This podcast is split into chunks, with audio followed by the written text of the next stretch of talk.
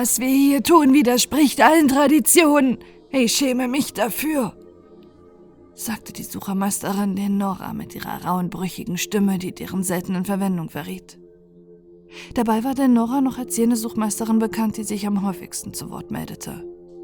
Mir geht es ähnlich, pflichtete ihr Druun bei, wobei er nicht verändern konnte, einen unwillkürlichen Blick über seine Schulter zu werfen, um erleichtert festzustellen, dass Heret nicht zu ihnen herübersah. Aber immerhin scheint es zu funktionieren. Druun zeigte auf die Verlorenen, die sich hoch oben am Himmel befanden und nun langsam zu ihnen hinabgezogen wurden. Ja, das Netz ist effektiv, für den Moment. Aber ich frage mich, ob sich unsere Gemeinschaft nicht darin verfangen wird. Das Multiversum verlässt sich auf unsere spirituelle Führung. Wir sind der Schutzwall vor dem absoluten Chaos. Wenn erst die Reinheit der Sinnpfade beschmutzt ist, weiß ich nicht, ob wir das noch gewährleisten können. Und da ist noch etwas. Der Noras Blick wanderte zu Hedet, die noch immer voll auf das Netz und die Gefangenen konzentriert war. Die Laamaschk, sagte Druun tonlos. Der Nora nickte. Es gibt so viele von ihnen. Keiner weiß genau, wie viele. Und Hedet, spürst du nicht ihren Einfluss? Etwas stimmt schon lange nicht mehr mit Uranor. Ihr anderen bekommt es vielleicht nicht mit, aber das Licht der Gläubigen lässt sich immer schwerer ernten, Droun. Hörst du nicht auch dieses Brummen, welches einst nur zur Stunde der Schwärze erklang? Ich höre es. Wir haben einige Dinge mit dem Allrichter zu besprechen, wenn das hier vorbei ist. Ich hoffe, er wird uns zuhören. Zunächst aber müssen wir die Verlorenen überwältigen und zurück in ihre Zelle bringen. Der Nora nickte halbherzig, doch ihre Augen blickten in die Ferne, ohne einen bestimmten Punkt zu fixieren. Noch mehr, Laamaschk. Ich frage mich, wo die größere Bedrohung für unsere Gemeinschaft sitzt. In diesem Netz dort oben oder jenseits davon.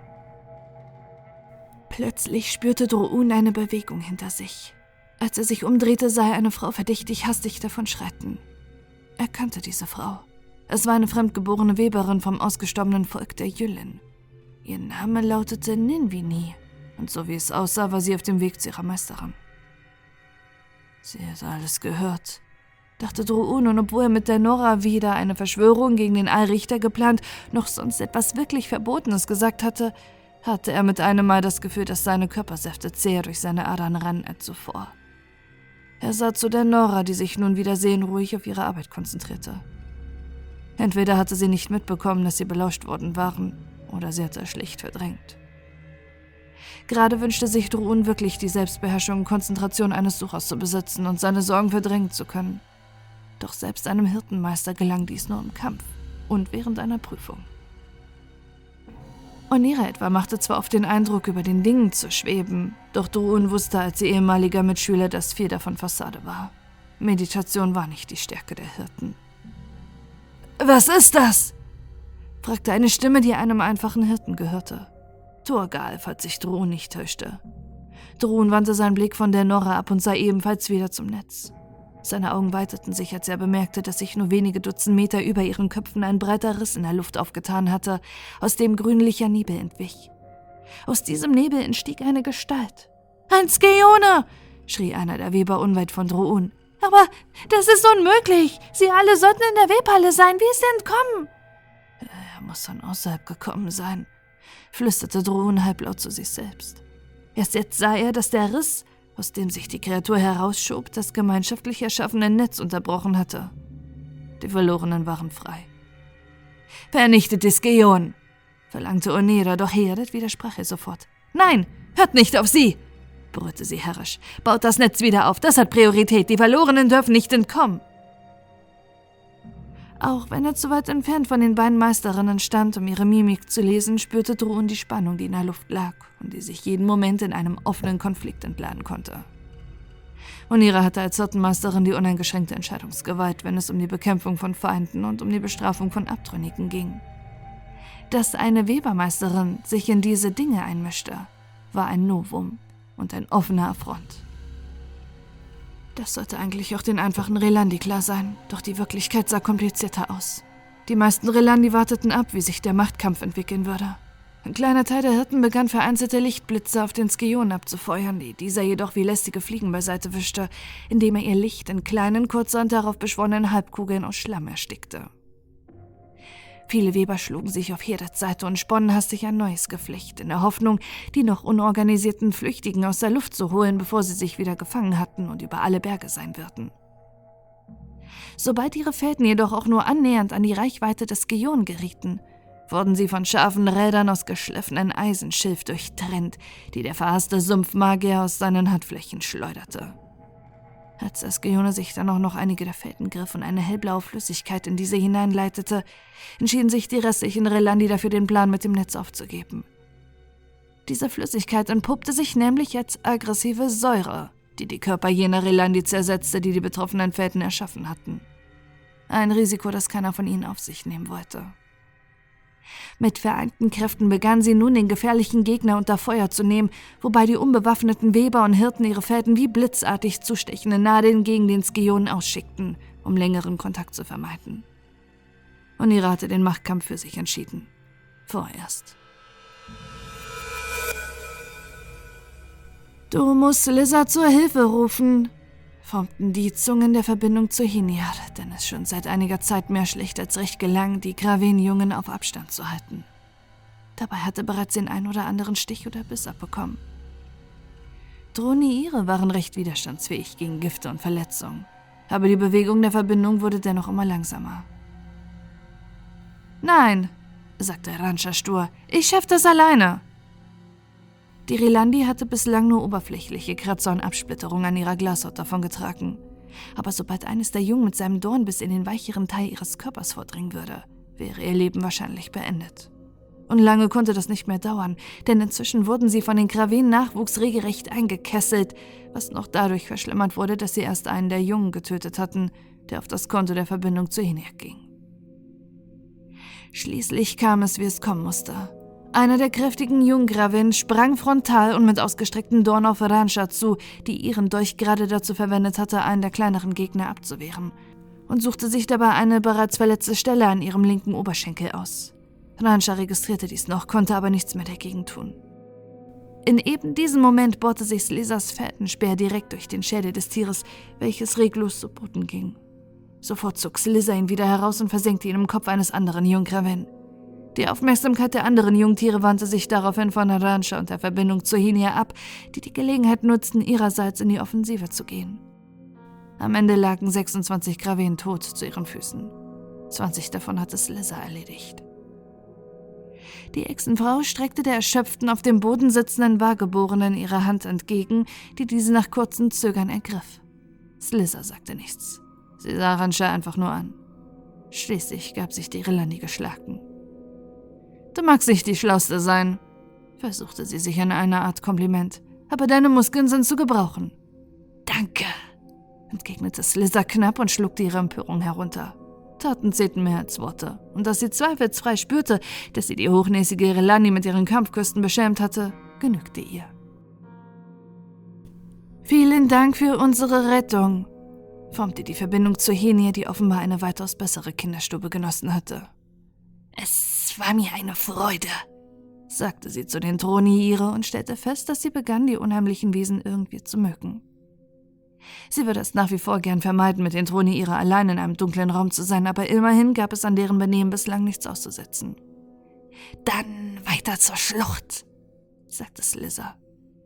Ich glaube ja nicht, erwiderte Rancha und zeigte auf den Himmel, von dem bereits die ersten kleinen Pyramiden und Quader herabschwebten. Wir müssen uns einen Unterstand suchen. Verdammt! Dabei läuft uns die Zeit davon. Jeden Moment könnte der Allrichter beginnen, nach uns zu suchen, falls er uns nicht schon auf den Fersen ist. Wenn wir hier draußen bleiben, wird er uns auch finden. Jedoch wird er sich dann nicht mehr die Mühe machen, uns zu bestrafen.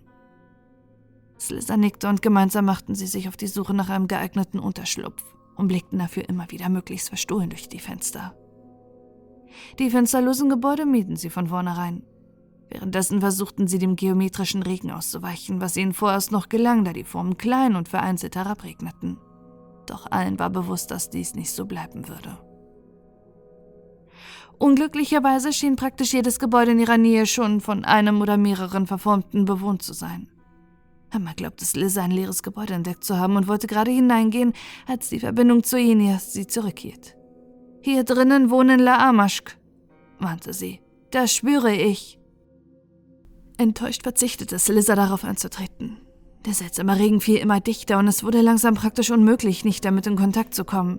Also intensivierten sie ihre Suche und gaben jeden Versuch auf, in Deckung zu bleiben oder leise zu sein. Hier drin ist niemand, signalisierten ihnen die Troniere endlich bei einem kuppelförmigen Bau mit runden, bunt verzierten Fenstern. Angesichts einer Reihe gewaltiger Heptaeder und Oktaeder, die sich anschickten, langsam aber bedrohlich auf sie herabzuschweben, stellte Slizzer diese Worte nicht in Frage, sondern öffnete die ebenfalls kreisrunde Tür und stürzte hinein. Die anderen folgten ihr. Im Innern des Gebäudes war es kahl und leer. Lediglich eine kleine kreisrunde und insektenzernackte Matratze gab es in dem staubigen Raum, auch wenn Flecken auf dem Boden darauf hinwiesen, dass es hier immer weitere Möbel gegeben hatte. An der Decke brannte ein schwaches, ringförmiges, gelbliches Licht in einer messingfarbenen Halterung. Ansonsten war der Raum tatsächlich leer.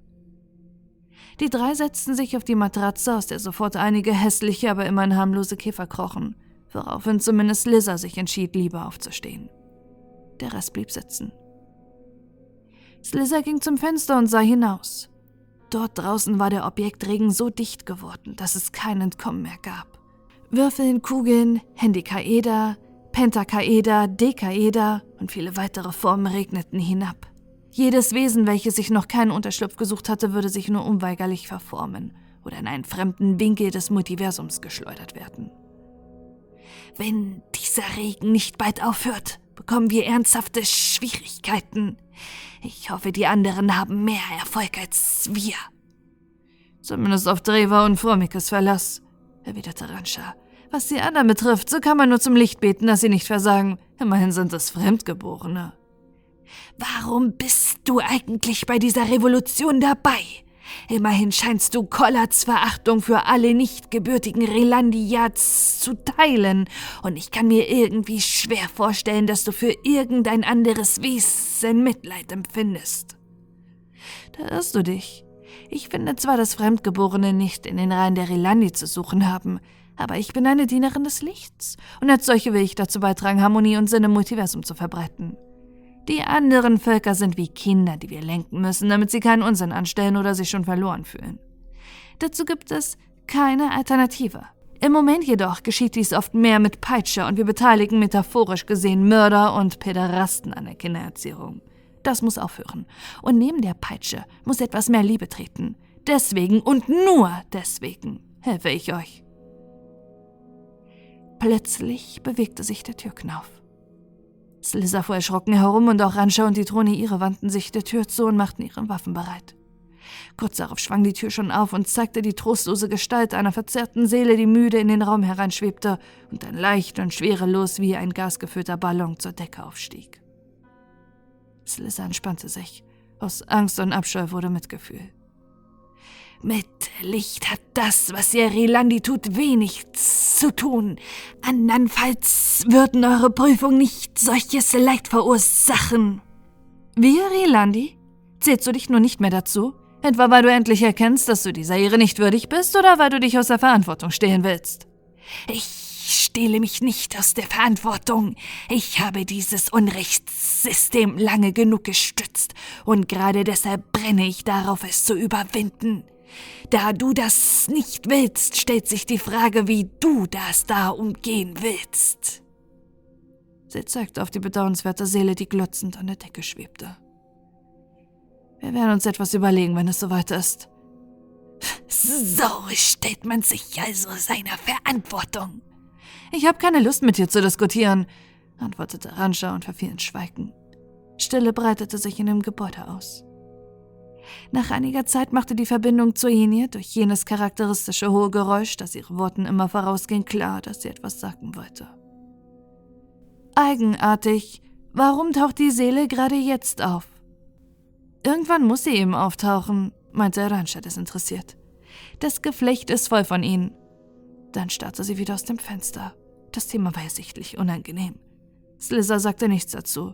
Sie konnte sich gerade geistig mit nichts anderem befassen als damit, wann dieser verfluchte Regen endlich enden würde. Die Troniire ließen die erbärmliche Kreatur dennoch nicht aus den Augen, obwohl sie regungslos und passiv blieb. Es klart auf. Jetzt nichts wie raus hier. Ohne ein weiteres Wort verließen die drei ihre Zuflucht und ließen die verzerrte Seele zurück. Als sie jedoch die Tür geschlossen hatten und sich einige Meter von dem Haus entfernt hatten, kehrte Leben in die scheinbar passive Kreatur an der Decke ein.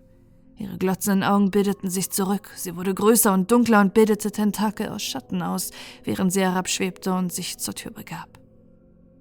Hätte Ranscha dem Argwohn der Verbindung zu ihr mehr Aufmerksamkeit geschenkt, hätte sie sich vielleicht erinnert, dass manche der mächtigen Leamasch im Geflecht eine besondere Fähigkeit besaßen. Sie konnten ihre Gestalt auch ohne Körper nach Belieben ändern und ihre wahre Identität selbst vor Troniire verschleiern.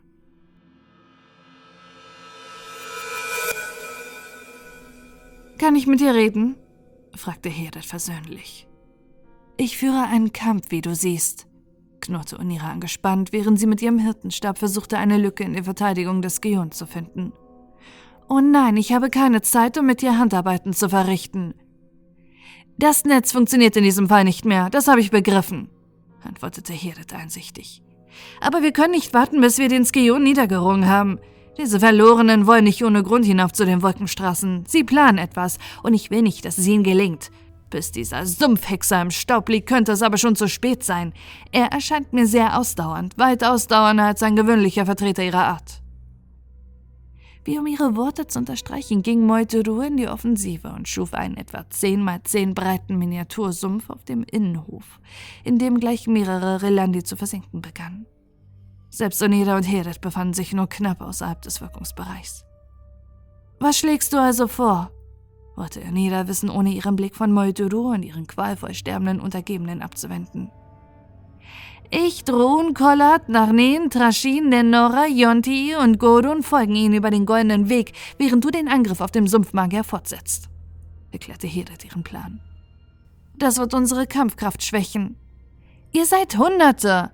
Werdet ihr wirklich nicht mit einem einzigen Gegner fertig? Und Nera rang mit sich, doch schließlich nickte sie. Von mir aus. Geh und bestrafe die Verlorenen. Genau das werde ich tun, sagte Hedith und entfernte sich von ihr nieder. Sie würde wie angekündigt die anderen Meister um sich scharren. Zunächst aber plante sie, die Hirtenmeisterin auf ihre eigene Art zu unterstützen, da sie nicht glaubte, dass sie den Skeon ohne ihre Hilfe würde bezwingen können. Sie sah hinauf in den Himmel, damit niemand sah, wie sich ihre gläsernen Augen erst milchig weiß, dann schwarz verfärbten, und flüsterte einen Befehl in den Zwischenraum hinein. No oder Nanch, Klinga Bjord, Queng. Rings um sie begannen viele der Rilandi zu schreien, weil Moldurur einen feinen Säureregen auf sie herabregnen ließ. Hedet jedoch lächelte. Sie freute sich auf das, was kommen würde.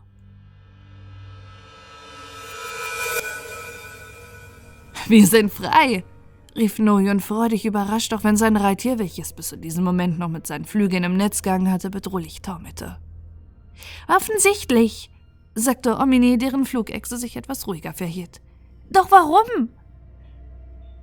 Es könnte was mit der Schoda zu tun haben, vermutete Frano vom Rücken seines Glaskäfers und zeigte nach unten, wo sich eine Art Dimensionsspalt aufgetan hatte. Meidurur, stellte ich fest. Der Kerl scheint uns wirklich lieb gewonnen zu haben. Er muss die Wellen zerschnitten haben, so wie er auch die Schutzverrichtungen unseren Zellen durchgebohrt hatte. Wer ist Moldurur? fragte Ninga und auch Frano sah mich verwirrt an, während Noyon verächtlich das Gesicht verzog. Eine Art alter Bekannter, den Rest erkläre ich euch noch, sobald wir Zeit dafür haben, antwortete ich. Zeit ist das richtige Stichwort, sagte Noyon. Wir sollten keine mehr verlieren, da dein skionischer Bekannter schon bald pulverisiert sein wird. Oh, Moituro beherrscht so einige Tricks, versuchte ich Noyon zu beruhigen, während ich Moituro fasziniert dabei zusah, wie er die Angriffe der Rilandi mit seinen beachtlichen Fähigkeiten abblockte. Dabei konnte ich nicht verhindern, Neid und Wehmut zu empfinden. Auch ich war einmal so mächtig gewesen. Dank Karmon. Die Meister leider auch, erwiderte Noyon besorgt. Ist ja schön und gut, warf Rano ein. Aber die Tierchen lassen sich von uns nicht ordentlich lenken. Gorveo hat das irgendwie hinbekommen, aber nun liegt er als Scherbenhaufen auf dem Pflaster. So kommen wir nicht weg. Vielleicht können wir sie doch lenken, überlegte ich laut, während ich an die Hilfsmittel dachte, die ich bei meinem letzten Abstieg von der Himmelstreppe benutzt hatte. Wir könnten uns mit unseren Fäden an der Treppe hochrangeln. Das wäre kaum schneller, als sich zu Fuß dort hochzukämpfen, widersprach Ninga. Oh, jetzt übertreibst du aber, meinte Nojon. Außerdem haben wir wahrscheinlich keine Alternative. Ihr vergesst, dass ich keine Fäden erzeugen kann, erinnerte Omini und sah mich vorwurfsvoll an. Ich konnte es ihr wohl nicht verübeln, aber dennoch tat dieser Blick weh. Du kannst dich mit deinen Anmellersträngen an meiner Libelle festhalten, schlug ich vor. Tolle Idee, sagte Omini sarkastisch und hob ihre versenkten Anmellerstränge. Wir können ja deine Hände mal ein paar Minuten in siedendes Öl halten und schauen, wie gut du dich da noch irgendwo festhalten kannst. Dann verwende eben dein Nutrion, schlug ich vor, da ich es nicht für klug hielt zu erwähnen, dass ich ihr davon abgeraten hatte, sich an unserem Schild zu beteiligen. Das wäre entwürdigend. Nicht so entwürdigend wie in einer Zelle auf die Speisung zu warten, kommentierte Nojon, während wir das Aufblitzen verpuffender Hirtenstabgeschosse sahen und vom Boden her die Schreie verletzter oder sterbender Relandi hörten. Von mir aus, sagte Omini widerwillig und wickelte ihren Ernährungsorgan fest um den Hinterleib der Glaslibelle. Gut, sagte ich und zielte mit einigen Fäden auf eine der Treppenstufen über mir. Dann los. Moiduro fühlte sich ausgelaugt, hatte wirklich eine Menge jungen, frischen Lebenssaft getrunken, bevor er aus seiner Heimat aufgebrochen war, und sogar viele seiner Geschwister hatten sich geopfert, um ihm ihre Kraft und ihr Leben zur Verfügung gestellt, um ihn für diese Aufgabe zu wappnen, weil er als derjenige galt, der am besten geeignet schien, all diese geliehene Macht zu tragen und deshalb als Anfeet auserwählt wurde. Nicht nur für seine Geschwister, sondern auch für ihn selbst hatte die Erschaffung eines Anfeet Folgen gehabt, da sie Moitudurs Lebensdauer halbieren würden. Eine Menge Opfer also, die erbracht worden waren und die nicht umsonst gewesen sein sollen. Dennoch konnte Moidur nicht ewig so weitermachen. Es recht nicht, wo die Geschosse seiner Feinde nun wie ein Platzregen auf ihn niedergingen. Sie abzuwehren kostete ihm eine Menge Kraft, auch wenn er auf seine Feinde vielleicht nicht so wirkte. Er hoffte nur, dass der Oberkartsohn und seine Verbündeten diese Chance nutzen würden. Es war schlimm genug, dass er für diese schwachen Kreaturen den Kopf hinhielt, aber er durfte seine Schwestern und Brüder nicht vergessen. Sie waren seine Familie, eine Gemeinschaft, die mehr zählte als Macht, Würde oder Lebenskraft und für die er alles tun würde. Plötzlich schrie Moidurua auf. Einige der Rilani hatten sich an ihm vorbeigeschlichen und ihn an einer Stelle getroffen, an der er keinen Schutz aufgebaut hatte. Das verfluchte Licht brannte wie klebriges Feuer in seinem Körper, und es kostete ihn höchste Willenskraft, nicht die Konzentration zu verlieren. Hastig verlagerte er seinen Schutz, spürte aber, wie er dabei noch weiter an Kraft verlor.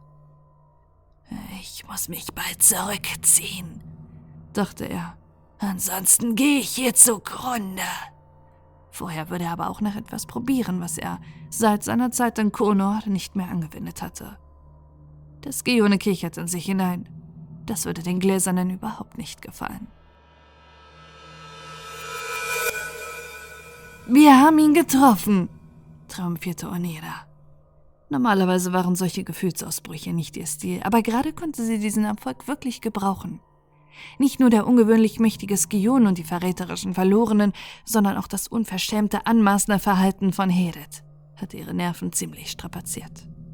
Gebt ihm den Rest, befahl sie. Sucht weitere Schwachstellen, wechselt eure Position, wir werden ihn vernichten. Die Relani gehorchten ihrem Befehl, so wie es sein sollte, und Unira gewann etwas von ihrer gewohnten Gelassenheit zurück. Es war nur eine Frage der Zeit, bis sie siegen würden.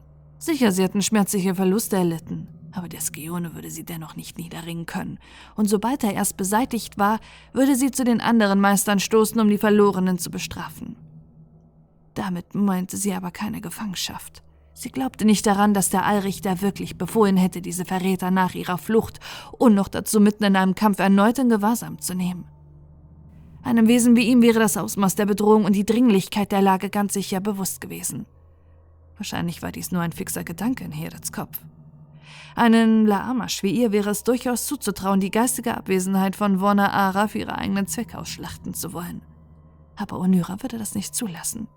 Es würde für die Verlorenen keine weitere Gelegenheit zur Flucht geben, keine zeitaufwendige Folter und auch sonst keine Sperenzien. Nur einen schnellen, glatten, sauberen Tod. Plötzlich kribbelte die Luft in Oniras Nacken und nur ihren guten Reflexen hatte sie es zu verdanken, dass sie sich rechtzeitig wegducken konnte, um einem Lichtblitz zu entgehen, der andernfalls direkt in ihrem Kopf geknallt wäre.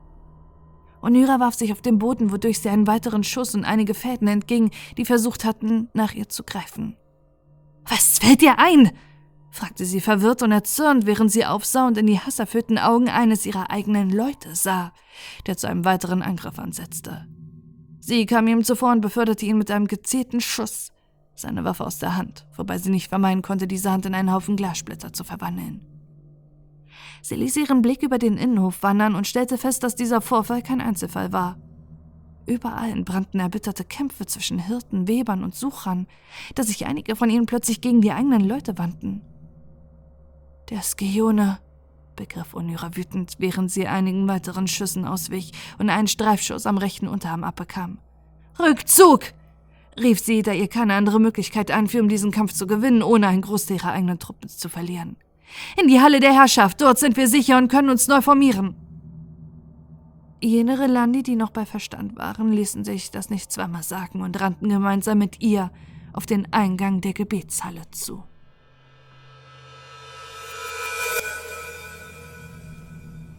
Erschöpft, aber durchaus mit sich zufrieden, sah Moidro auf die sich gegenseitig bekämpfenden Truppen der Relandi hinab. Sein Einfluss auf die Glaswesen würde auch ohne sein Zutun noch eine Weile bestehen bleiben. Nun konnte er endlich einige Zeit ruhen und neue Kraft gewinnen, bevor er Adrian und den anderen wieder zur Hilfe kam. In seinem jetzigen Zustand wäre er ohnehin niemanden eine Hilfe. Mit einem einfachen Gedanken versetzte er sich zurück in die beruhigende Stille des Zwischenraums. Es ist schwer, einem Menschen oder auch jedem anderen Wesen das Gefühl zu beschreiben, welches Moiduru in diesem Moment überkam. Am ehesten ließ es sich noch als eine Mischung aus einem warmen, entspannenden Bad, dem Biss in eine köstliche Speise, der Umarmung einer Mutter und oder einer Geliebten und der Heimkehr nach einer langen, gefährlichen Reise vergleichen. Denn auch wenn Skiosch der Heimatplanet der Skionen war, auf dem sie auch ihre Beute in tödlichen Irrgärten fingen und ins Verderben lockten, fühlten sie sich nur im Zwischenraum so richtig zu Hause. Unter diesen Vorzeichen lässt es sich vielleicht auch verstehen, dass der erschöpfte Moldurur einfach genießerisch die Augen schloss, sich durch die schillernd neblige Stille treiben ließ und die große Zahl der Laamaschk, die sich aus allen Richtungen um ihn scharten, erst bemerkte, als es fast schon zu spät war. Als er es jedoch bemerkte, versuchte er sich geistesgegenwärtig zurück in den Normalraum zu teleportieren. Dummerweise glückte ihm das nicht. Wir haben ein Fangfeld um den ganzen Abschnitt gelegt, sagte ein besonders großes und hässliches Exemplar, welches wohl so etwas wie der Anführer dieser Gruppe war. Es gibt für dich kein Entkommen, Skione. Du hattest deinen Spaß, nun werden wir unseren haben. Schneller! trieb Heret die anderen Weber, Hirten und Suchermeister an, als wären sie nicht weiter als eine Schafherde. Für Heret waren sie das. Wir rennen schon so schnell wir können, keuchte Gordon, wobei glitzernder Schweiß aus seinen gläsernen Poren tropfte. Du bist lediglich verweichlicht von den ganzen schönen Reden und dem köstlichen Lichtwein, urteilte Heret, was ihr einen bösen Blick von Gordon und verhaltenes Gelächter von Yonti und Kollat einbrachte. Die anderen schwiegen. Als sie die Himmelstreppe endlich erreichten, erkannten sie, dass die Verräter schon fast wieder an ihrem Ziel angekommen waren. Indem sie die beiden Hände an den Außenseiten zusammenlegte und sie dann zu beiden Seiten wegführte, als würde sie einen Vorhang öffnen, schuf sie jene Abkürzung, die nur den Meistern zur Verfügung stand und die als der goldene Pfad bekannt war. Sie bestand aus einer Art parallelen Treppe, die wie reinstes Gold glänzte und nur 40 bequeme Stufen hoch war und dabei noch dieselbe Strecke überwand wie die eigentliche Himmelstreppe. Ihr Vorsprung würde den Flüchtigen nichts nützen. Während sie mit den anderen den goldenen Pfad hocheilte, dachte Heret an den überraschend aufgetauchten Skion. Inzwischen musste er von ihren Verbündeten ausgelöscht worden sein. Ein wenig bedauerte Heret das. Er war ihren Absichten durchaus dienlich gewesen, da er viele Relandi vernichtet hatte. Allerdings war er leider auch viel zu unberechenbar, und wie jeder Laamasch kasste Heret Dinge, die sich nicht kontrollieren ließen.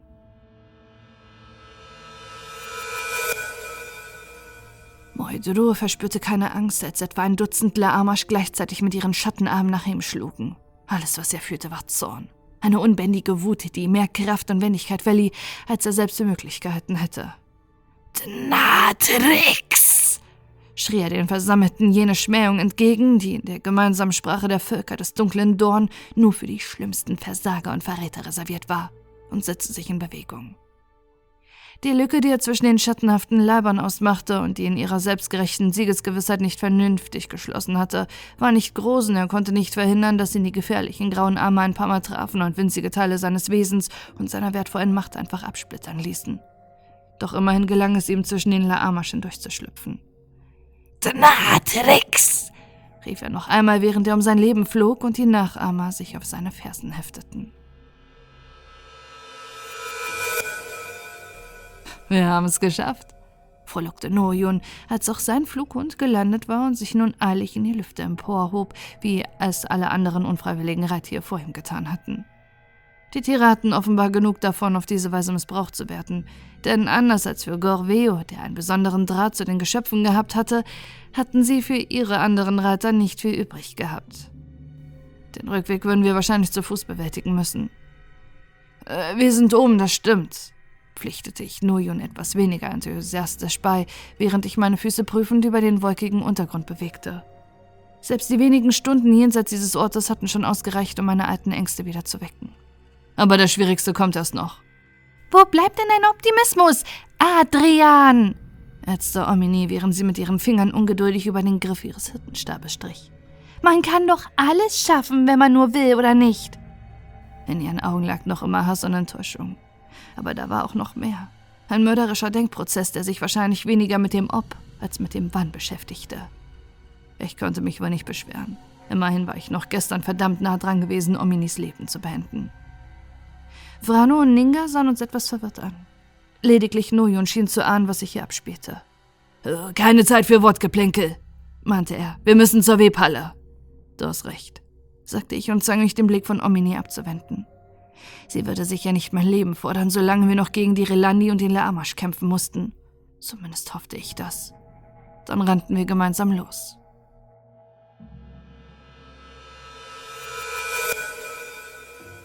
Was für ein verweichlichter Ort, sagte Yontii, nachdem sie die letzte Stufe des goldenen Pfades bewältigt hatte und nun vor der Kuppel des Rekriondo stand. Ein schärferer Geist braucht Raum zur Entfaltung sagte Gordon, der sich persönlich angegriffen fühlte. Eine atmende Waffe wie du versteht das natürlich nicht. Meine Waffe ist schärfer als dein Geist. Das kann ich dir gern beweisen. Wer weiß es wohl alles, was euch Hirten einfällt, oder? Das liegt wahrscheinlich daran, dass du nicht in der Lage bist, irgendetwas zu erschaffen. Was erschaffst du schon, Gordon? Du bist doch nichts als ein besserer Barkeeper.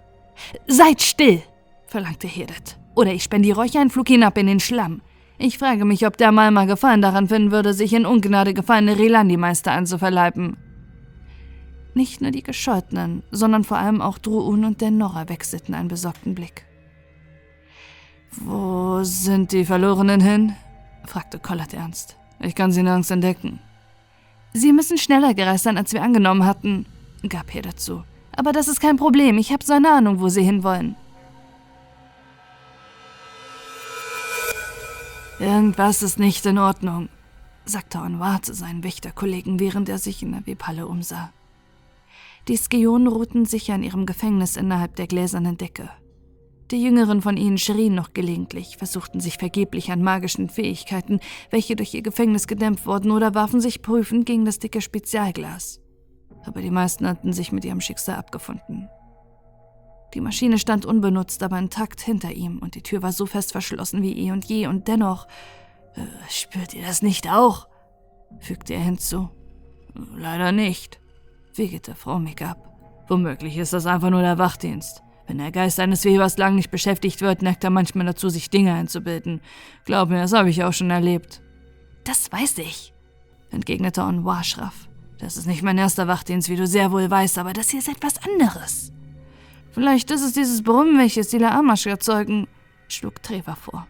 Ich habe selbst den Eindruck, dass es in letzter Zeit immer lauter erklingt. Das kann einem schon an die Nerven nagen. Was könnte es sein? überlegte Anwar laut, wobei seine Stimme verriet, dass er auch nicht das als Erklärung für seine Unruhe in Erwägung zog. Doch was sollte es sonst sein? Eigentlich war der Wachdienst mehr eine Übung des Geistes als eine wirkliche Notwendigkeit. Der letzte Vorfall, bei dem ein paar übermütige Jungrelani, die es geschafft hatten, sich am helllichten Tag Lichtwein zu besorgen, in die Webhalle eingebrochen waren, um dort nach Lust und Laune mit der Webmaschine herumzuspielen und ganze Völker ins Chaos zu stürzen, was dann erst mühsam repariert werden musste. Das war fast ein Jahrhundert her, und die Täter waren für grausam bestraft worden. Doch selbst wenn sie sich so etwas noch einmal wiederholen sollte, traute sich Onwa, der zu den besten Fadenspinnern unter den Webern gehörte, durchaus zu, mit ein paar berauschten Kindsköpfen fertig zu werden. Noch dazu waren sie hier zu dritt. Trotzdem konnte er das ungute Gefühl nicht abschütteln. Bald sollte das Gebet vorbei sein, mein Freund, beruhigte Frau ihn. Und kurz danach werden wir die Meister und dann die anderen Weber wieder hier sein. Dann gehören noch deine Sorgen der Vergangenheit an. Da hast du wohl recht, sagte Anwar, der vor seinen Freunden nicht als Feigling dastehen wollte. Innerlich jedoch hielt seine Anspannung an. Äh, wieso funktioniert das nicht? fragte Frano, der wie gewohnt an der markierten Stelle versucht hatte, den Übergang in die Webhalle zu erreichen, jedoch auf einen unsichtbaren Widerstand gestoßen war. Die Tür ist verschlossen, eine zusätzliche Sicherheitsmaßnahme, erklärte Noyon. Das fällt dir aber früh ein, beschwerte sich Omini. Wie wollen wir denn jetzt hineingelangen? Mit Hilfe von Trevor und Fromig, erklärte Nurjun. Wir haben ein Zeichen vereinbart. Wir müssen zweimal gegen die unsichtbare Türe klopfen, dann lassen sie uns ein. Äh, wieso wusste ich davon nichts? fragte ich empört. Ich, ich muss vergessen haben, es zu erwähnen, erwiderte Nurjun verlegen. Mir gefällt es gar nicht, dass wir uns auf diese Wahrgeborenen verlassen müssen, sagte Ninga säuerlich. Mir auch nicht. Aber jetzt ist ohnehin zu spät. Frano, wo du jetzt schon da stehst, kannst du auch das Zeichen machen? Okay, Chef, sagte der grobschlächtige Bravianer und klopfte gegen die unsichtbare Tür. Was ist das für ein Geräusch? fragte Onwa erschrocken. Hatte er also doch recht gehabt? Womöglich Hedith, vermutete Dreva und begab sich zu Onwa. Eine Meisterin würde nicht anklopfen, widersprach Onwa kopfschüttelnd. Sie würde einfach die Tür öffnen. Außerdem wärst du ihre Rückkehr noch zu früh. Ich werde nachsehen, sagte Frau Mick entschlossen und ging auf die Tür zu. Weil es ein Eindringling ist, wird er es bereuen. Was machst du da? fragte Onwa, als Frau Mick sich mit seiner Hand an der Türverriegelung zu schaffen machte. Nachsehen, wer dort ist. Damit würdest du die Arbeit des Einbrechers machen, im Gegenteil, ich verhindere, dass er sich's anders überlegen wird und flieht. Wir drei werden mit jedem Eindringling fertig.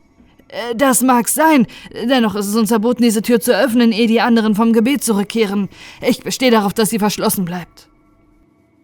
Onwa beließ es nicht bei seinen Worten, sondern ging auf die Türe zu, um Frommig daran zu hindern, sie zu öffnen.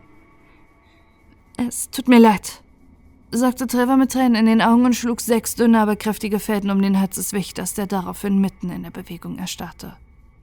Was? Warum? Trevor! Fromig! räucherte er. Wie könnt ihr nur? Onward zappelte, zitterte, rang um Luft und versuchte eigene Fäden zu erzeugen, aber es gelang ihm nicht, die nötige Konzentration aufzubringen. Und als Fromig Treva mit seinen Kräften dabei unterstützte, das Leben aus den Wächter zu pressen, war dessen Widerstand endgültig gebrochen. Seine Schande, sagte Fromig niedergeschlagen, als er auf den leblosen Körper des Freundes hinabsah. Und das alles, um ein paar ehrenlose Fremdgeborenen zu helfen und unsere Tradition zu untergraben. Wir tun es nicht für sie, und wir werden nicht zulassen, dass sie unsere Tradition zerstören. Aus der Asche wird etwas Neues entstehen. Frau Mick nickte. Dann öffnete er die Tür. Diese Treppe hinabzusteigen würde viel zu lange dauern, sagte Slizza, als sie auf die gewaltige schwarze Treppe starrten, die sich als Geflechtgegenstück zur Himmelstreppe tief in die gigantische Schlucht hinein erstreckte. Da sind wir ausnahmsweise einer Meinung, pflichtete ihr Rancha bei. Deswegen werden wir springen. Springen? Ist es dafür nicht ein wenig zu tief? Nein, der Luftwiderstand hier ist groß genug, um unseren Fall zu bremsen. Außerdem haben wir unsere Fäden. Noch bevor Slizzer etwas darauf erwidern konnte, sprang Rancha neben der Treppe in den gähnenden Abgrund. Für einen Augenblick ertappte sie sich dabei, sich zu wünschen, dass die Relani einfach auf dem Boden zerplatzte, aber dann schämte sie sich sofort dafür. Trotz allem hatte sie im Moment dasselbe Ziel. Sie blickte in das Tau und konnte vor Glück sagen, dass man ihr ihr angeborene Höhenangst in einem harten, gnadenlosen Desensibilisierungstraining abgewöhnt hatte, auch wenn sie grundsätzlich noch immer bezweifelte, dass es das wert gewesen war. Slizza wechselte einen kurzen Blick mit den Troni ihre. Dann sprang sie Hiranscha hinterher. Sie landeten weich, was nicht allein an der zähen Luft und ihren Geistesfehlen, sondern vor allem an den weichen, klebrigen, dunkelgrauen Fäden lag, die sich auf dem Boden ausgebreitet hatten und die auch an den Wänden wuchsen und zur Geflechtversion der Webmaschine führten. Auch wenn diese Maschine anders als ihr Gegenstück im lichten Uranor nicht nur dreimal so groß, sondern zudem ein hässliches, dunkles, asymmetrisches Ding war, das mehr Ähnlichkeit mit einem Krebsgeschwür als mit einer Maschine besaß, erkannte man die Verwandtschaft an den gläsernen, gebogenen Röhren, die in ihrem Leib steckten denn in ihnen glomm ein helles goldenes Licht. Weniger vertraut waren die gequälten, ausgezerrten Seelen und die vereinzelten Verformten, die wie Kirschen in einer Torte in dem schwammigen Material steckten, aus dem die Maschine bestand. Das. Äh, so sollte es nicht sein, sagte Ranscha schockiert. Die Maschine hier sollte nur winziger Anker im Geflecht sein, eine reine Vorsichtsmaßnahme, kein monströses Massengrab. Sie breitet sich aus, meinte Slizzer, die nicht minder angewidert war. Und sie scheinen einen Weg gefunden zu haben, selbst aus den Verdammten noch etwas Kraft herauszupressen. So etwas ist zu erwarten, wenn man sich mit der Dunkelheit einlässt. Die Maschine war natürlich nicht unbewacht. Fünf Laamaschk schwebten in ihrer grauen Schattenform vor und über ihr und sahen die Neuankömmlinge böse an. Immerhin weniger Gegner, als ich erwartet hätte, sagte Slizzer und machte ihre Waffe bereit. Als sich Laamaschk auf sie zubewegten, begab sich Slizzer in Angriffsposition. Nein, warnte die Verbindung zu Hinian. Sie zu berühren ist gefährlich. Überlasst sie lieber mir. Slizzer nickte und zog sich zurück. Auch Ranscha hielt sich raus. Stattdessen preschte die Verbindung zu Hinia nach vorne und in den hasserfüllten Augen der Maamasch zeigte sich Angst, als die Throne ihre ihre Münder zu wahrhaft beeindruckender Größe entfalteten und zu einem einzigen gewaltigen Maul verbanden. Unter gewaltig ist hier eine Kieferspanne und Höhe von gut vier Metern zu verstehen. Drei der Laamasch verschwanden sofort mit einem schlürfenden Geräusch im Maul der Throne ihrer. Zwei weitere fielen einen zweiten bis zum Opfer. Slizzer klappte ihrerseits der Unterkiefer herunter Sie hatte gewusst, dass die Drohne ihre mitgekommen waren, weil sie sich von Dunkelheit ernährten. Aber sie hatte etwas Subtileres erwartet, das Absaugen von spiritueller Energie womöglich. Aber das hier nie im Leben. Die Verbindung zu Hinir kaute, lutschte und schluckte. Kurz darauf glänzten einige weitere perlweiße Kugeln in den durchscheinenden Eiersäcken. Die Troniere sahen die beiden anderen Frauen mit einem zufriedenen Grinsen an. Slizzer hoffte, dass sie diese Wesen niemals verärgern würde. Sie war sich ziemlich sicher, dass sich auch in ihr selbst genügend Dunkelheit befand, um appetitlich für es zu sein. Immerhin war der Weg zur Maschine nun frei. Wie zerstören wir sie? fragte Slizzer. Wir müssen alle Röhren zerbrechen und die Energie darin freisetzen. Lasst uns beginnen. Noch während sie das sagte, schoss sie all ihre Fäden gegen das Glas, doch es zeigte sich lediglich ein kleiner Riss. Sie schlug mit der Faust dagegen, bewirkte jedoch noch weniger. Leichter gesagt als getan, was? kommentierte Slizzer, versuchte ihr Glück bei einer anderen Röhre, richtete jedoch nur wenig mehr aus. So dauert es so lange. Gibt es keinen schnelleren Weg? überlegte Slizzer.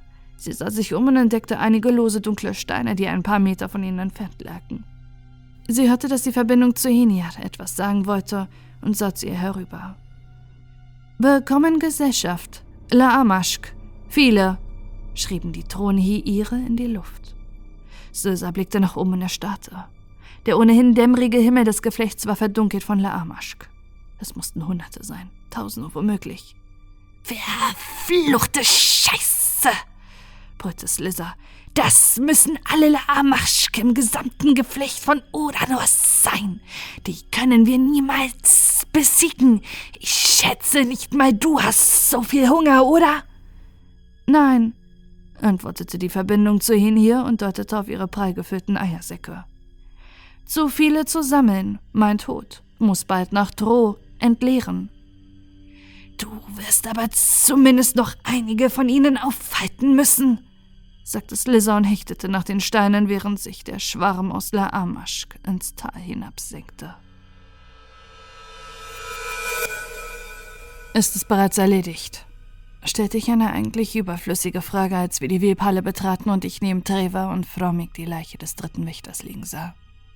Ja, giftete Fromig bitter. Es ist erledigt. Nur dass es ein Mann ist, den wir lange kannten und der uns vertraut hatte. Das tut mir leid, sagte ich überrumpelt. Das tut es nicht, erwiderte Trevor. Und selbst wenn doch, so ist es irrelevant. Wir wissen, dass ihr uns für Monster und euch selbst für moralisch überlegen hattet, also sparen wir uns diese Heuchelei und tun einfach, was getan werden muss. Ich nickte wortlos. Sollen wir das Ding jetzt kaputt hauen? fragte Frano. Nein, widersprach Nojun. Erst wenn die Maschine im Geflecht zerstört ist. Wenn wir es vorher versuchen, wird das in einer Katastrophe enden. Woran erkennen wir denn, dass Lizza, Rancha und die Verbindung zu Hinia Erfolg hatten? fragte Omini. Äh, das goldene Licht in den Leitungen werden die sich schwarze Schlieren mischen, erklärte Formig. Dann bleibt es uns jetzt also nichts anderes übrig, als abzuwarten? fragte Ninga. So ist es. Jedenfalls, solange man uns hier in Ruhe lässt. Wie ist die Lage in der Festung? Weiß schon jemand Bescheid? Ja, unsere Rebellion ist inzwischen jedem bekannt, wenn auch hoffentlich noch nicht unseren genauen Pläne. Man hat Omini und mich gefangen genommen, doch wir konnten fliehen. Soweit wir wissen, ist uns niemand gefolgt. Ohnehin sind sie beschäftigt, da dort unten wilde Kämpfe toben. Gab ich ihnen eine vereinfachte und unvollständige Zusammenfassung. Kämpfe? fragte Fromig skeptisch. Gegen wen? Gegen einen Skion, erklärte Omini. Fromig sah nach oben zur vollkommen intakten Gefängnisdecke. Nicht von hier. Er kommt aus der Heimatwelt des Skiones, unser Verbündeter, und sehr mächtig. Ihr arbeitet mit Skeon zusammen, empörte sich Trevor. Mit Nebelsaugern und Kinderfressern? Äh, das tun wir nicht, bemühte sich Nojon um Deeskalation. Wir. Warum wäre das so schlimm? fiel ich ihm ins Wort. Ihr habt mit den Gesundern zusammengearbeitet und mit den Laamasch. Was ist daran besser? Letzteres ist der Grund, warum wir unsere Ideale verraten und uns dieser lächerlichen Rebellion angeschlossen haben, polterte Trevor. Wer sich den Dunklen hingibt, hat unseren Zorn zu fürchten. Die Drohung, die in ihren Worten mitschwang, hing wie schwerer öliger Rauch in der Luft, als plötzlich die Tür explodierte. Hedet liebte solche Auftritte. Wie ein Spiegel hatte dies ihres Wissens nicht gegolten. Die alte Hedet war eine bescheidene und nüchterne Frau ohne jeden Sinn für Dramatik gewesen. Doch sie war lange Vergangenheit. Viele der Amasch übernahmen sofort oder mit der Zeit bestimmte Eigenheiten, Einstellungen oder Verhaltensweisen ihres Vorbilds. Doch Edith war stets bemüht gewesen, ihren Geist reinzuhalten. Das Leben und die Gedanken ihrer Relandi-Vorgängerin trug sie lediglich als eine notwendige Maske und als nützliche Ressource. Und so genoss sie es, die Splitter der Tür umherfliegen zu sehen, hinter der sie so lange eingesperrt gewesen war, um zusammen mit diesen einfältigen Webern noch einfältigere Kreaturen zu manipulieren. Es war nicht so, dass diese Sitzungen in jeder Hinsicht eine Qual gewesen waren. Die Kleingeistigkeit der Relani war enervierend gewesen und die Anwesenheit des Gion fast noch schlimmer.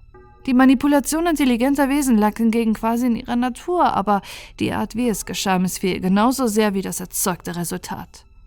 Warum Hoffnung zu Licht weben, wenn man aus Angst und Verzweiflung köstliche Finsternis gewinnen könnte? Als sich der Staub der Explosion legte, stellte Hera zufrieden fest, dass ihre Widersacher allesamt zu Boden geschleudert worden waren. Der Zustand der Webmaschine gefiel hingegen weniger. Zwar war sie nach wie vor unbeschädigt, aber in ihren Leitungen befanden sich lediglich reines goldenes Licht. Das machte Hera wütend. Entweder hatte sie die Mordlust ihrer eigenen Leute unter oder die Fähigkeit der Rebellen, die ins Geflecht eingedrungen waren, überschätzt. Sicherheitshalber sandte sie eine kurze mentale Botschaft ins Geflecht. Dann fokussierte sie ihre Gedanken wieder auf das Hier und Jetzt. Dort gab es Blutwerk zu verrichten. Hier, fang! rief sie Iransha noch im Laufe zu, als sie zwei der größten Steine gegriffen hatte, von denen sie Iransha eine zuwarf. Derilani fing den etwa faustgroßen Brocken auf, hob damit sofort auf eine der Röhren ein. Ein großer breiter Riss entstand, dann noch ein Schlag. Die Röhre platzte und gab goldenes Licht frei. Ein Zittern ging durch die amorphe Masse der Maschinen und ein leises Wimmern und Seufzen erhob sich aus den Kehlen der deformierten und der ausgezerrten Seelen. Es funktioniert, freute sich Slizzer trotz des allgegenwärtigen Leids. Aber noch waren neun Röhren übrig und die Laamasch waren fast heran. Da kam mir eine Idee. Dieses Licht, es war hochkonzentriert, vielleicht könnte sie damit. Rancha, zerstöre die anderen Röhren. Wir geben dir Deckung sagte sie, ließ ihren Stein wieder fallen, zapfte stattdessen die entweichende Energie ab und lenkte sie in das größte und dichteste Netz aus Lichtfäden, das man wohl je in Uranor und ganz sicher im Geflecht gesehen hatte. Das gesamte Heer der Laama spreite dagegen und verging zwar nicht, aber gelangte auch nicht hindurch. Die Verbindung zu Enia hatte ihre widerlichen Mäuler geöffnet und wartete als letzte Verteidigungslinie auf die Wand aus grauen Leibern, schwarzen kleinen Augen und gefährlichen Gliedmaßen. Die Lamasch rannten erneut gegen die Barriere an und Slizzer spürte, wie ihr Schutz nachließ.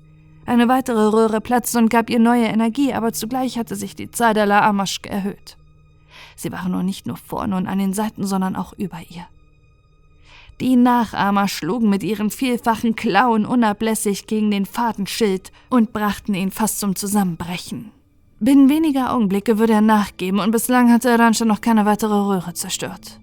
Dann stürmten weitere Laamasch heran, suchten sich die wenigen verbleibenden Lücken zwischen ihren Artgenossen und warfen sich ebenfalls gegen das Hindernis. Der Schild verschwand. Vollkommen schutzlos stand sie da, nun der hundertfachen Übermacht gegenüber.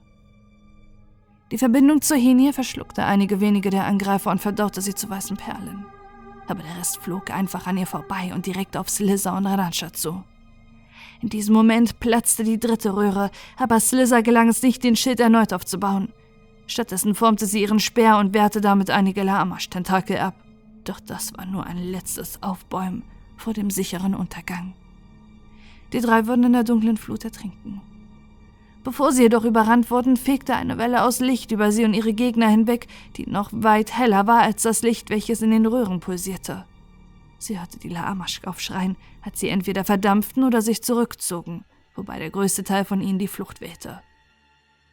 Als das Licht schwächer wurde, sah sie in das ehrfurchtgebietende, strenge Gesicht von Warner Ara.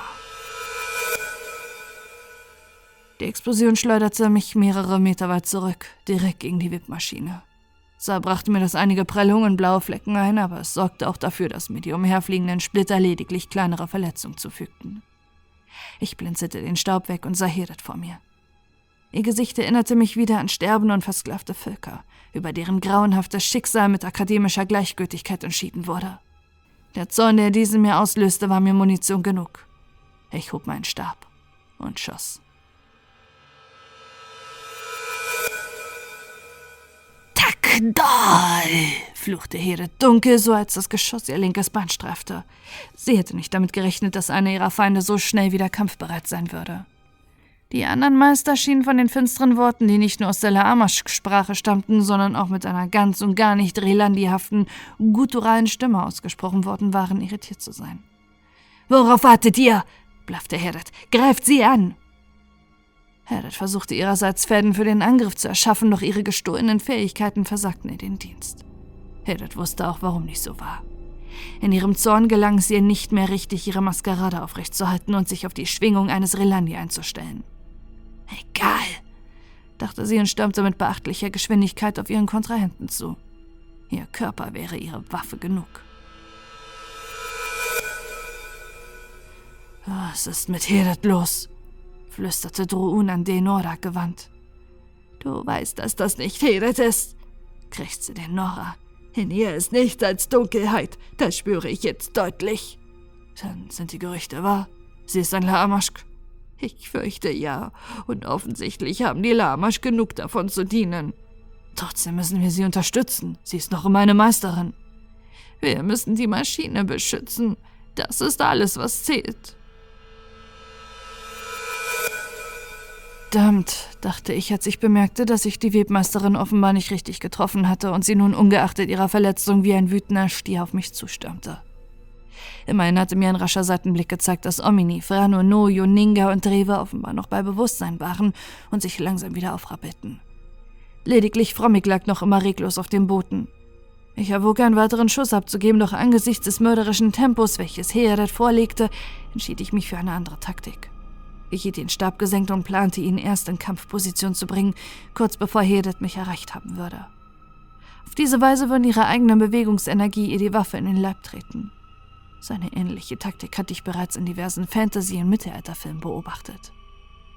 Vielleicht würde sie auch hier funktionieren. Und wer weiß, womöglich hätte sie auch funktioniert, wenn Heret mir nur nah genug gekommen wäre. Leider jedoch holte sie bereits aus etwa fünf Metern Entfernung zu einem Schlag aus. Was absurd klingt, sah in Wahrheit vor allem widerlich aus. Der recht zarte gläserne Körper der Webermeisterin verkrümmte sich erst unnatürlich, blähte sich dann wie ein von Faulgasen gefüllter Kadaver auf, wobei grau-gelbe, lehmig glänzende Stellen zwischen dem Glas sichtbar wurden. Helet verlagerte ihre Körpermasse in ihren rechten Arm, der sich in ein muskulöses, bizarres, mehr gelenkiges Etwas veränderte, welches mich mit ungeheurer Wucht am Kopf erwischte. Schwindel und Benommenheit ließen mich beinahe das Bewusstsein verlieren, aber Schmerzen und Übelkeit verhinderten vorerst, dass es dazu kam. Dann hatte mich das Hedet-Wesen erreicht und hielt mich mit beiden Händen grob gepackt. Schon dieser Griff fügte mir ernsthafte Quetschung zu und ich spürte, dass Hedet lediglich einen Bruchteil ihrer Kraft verwendete. Bedauerlich, dass es hierzu kommen muss, sagte Hedet. Fortgeschrittene sind selten geworden. Ich bin kein Fortgeschrittener mehr, nuschelte ich. Meine Lippen waren geschwollen. Ich schmeckte Blut. Zwei meiner Schneidezähne fühlten sich locker an. Doch, das bist du, brummte das Heeret-Ding, dessen Züge ebenfalls nicht mehr denen der Webermeisterin entsprachen. Ihr Gesicht wirkte ungeordnet und wie aufgeplatzt, wie ein überdehnter Ballon. Du kannst deinen Katalog weggeben, aber der Ruf der Ferne bleibt dennoch in dir. Es gibt nur eine Möglichkeit, ihn zum Schweigen zu bringen. Sie legte eine dreifingerige Hand um meinen Hals, die sich zugleich hart und schleimig anfühlte. Ihr Arm roch nach feuchtem Lehm. Ich versuchte mich loszureißen, aber sie hielt mich mühelos an Ort und Stelle fest, während ich um mich herum Schüsse, Rufe und Schreie vernahm. Immerhin führten die anderen den Kampf weiter. Vielleicht hatten sie auch ohne mich Erfolg. In einer der letzten verzweifelten Anstrengungen versuchten mich meine hilflose Wut in den Hirtenstab zu kanalisieren, der sich zumindest in der Nähe von Herdets Bauch befand. Ich spürte in meinen Fingern, wie sich kribbelnd Energie in der Waffe aufbaute.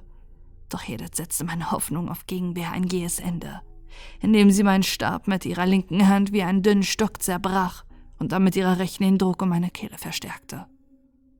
Trotzdem versuchte ich nach wie vor, mich aus ihrem unbarmherzigen Griff herauszuwinden. Ich wollte nicht sterben, nicht jetzt und nicht hier. Wohin auch immer mein seltsamer Weg mich führen würde. Ich wollte sein Ende sehen. Was für ein Überlebenswille, sagte Heret nicht ohne Anerkennung. Ich bedauere den Laamasch, der für dich bestimmt war, doch letzten Endes müssen wir alle Opfer bringen. Das Atmen war mir unmöglich geworden und der Sauerstoffmangel ließ meinen Schwindel kurz darauf in Ohnmacht umschlagen.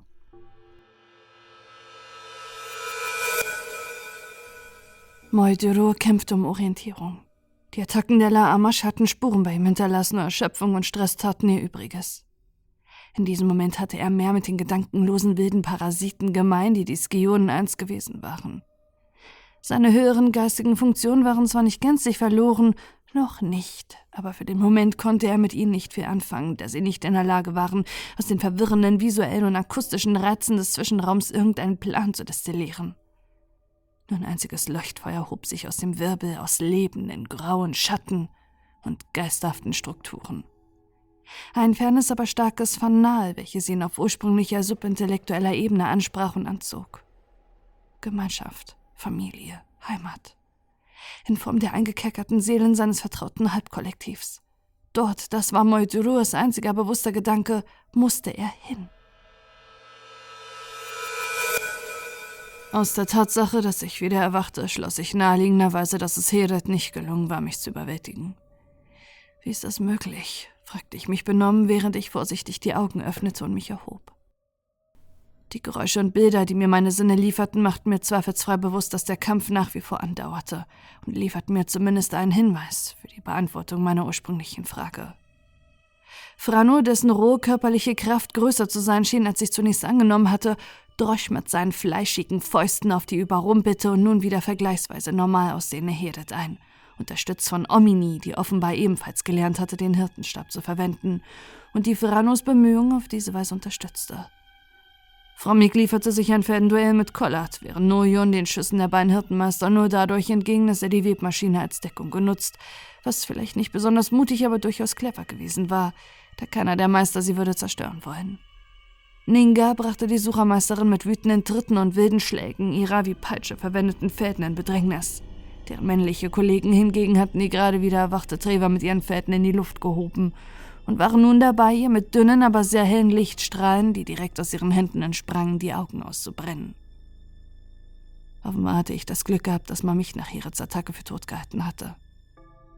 Lange würde das nicht so bleiben. Doch was nun? Ein Blick auf die Webmaschine verriet mir, dass der Lichterin noch immer rein golden war. Unser zweites Team war entweder gescheitert oder benötigte länger als gedacht.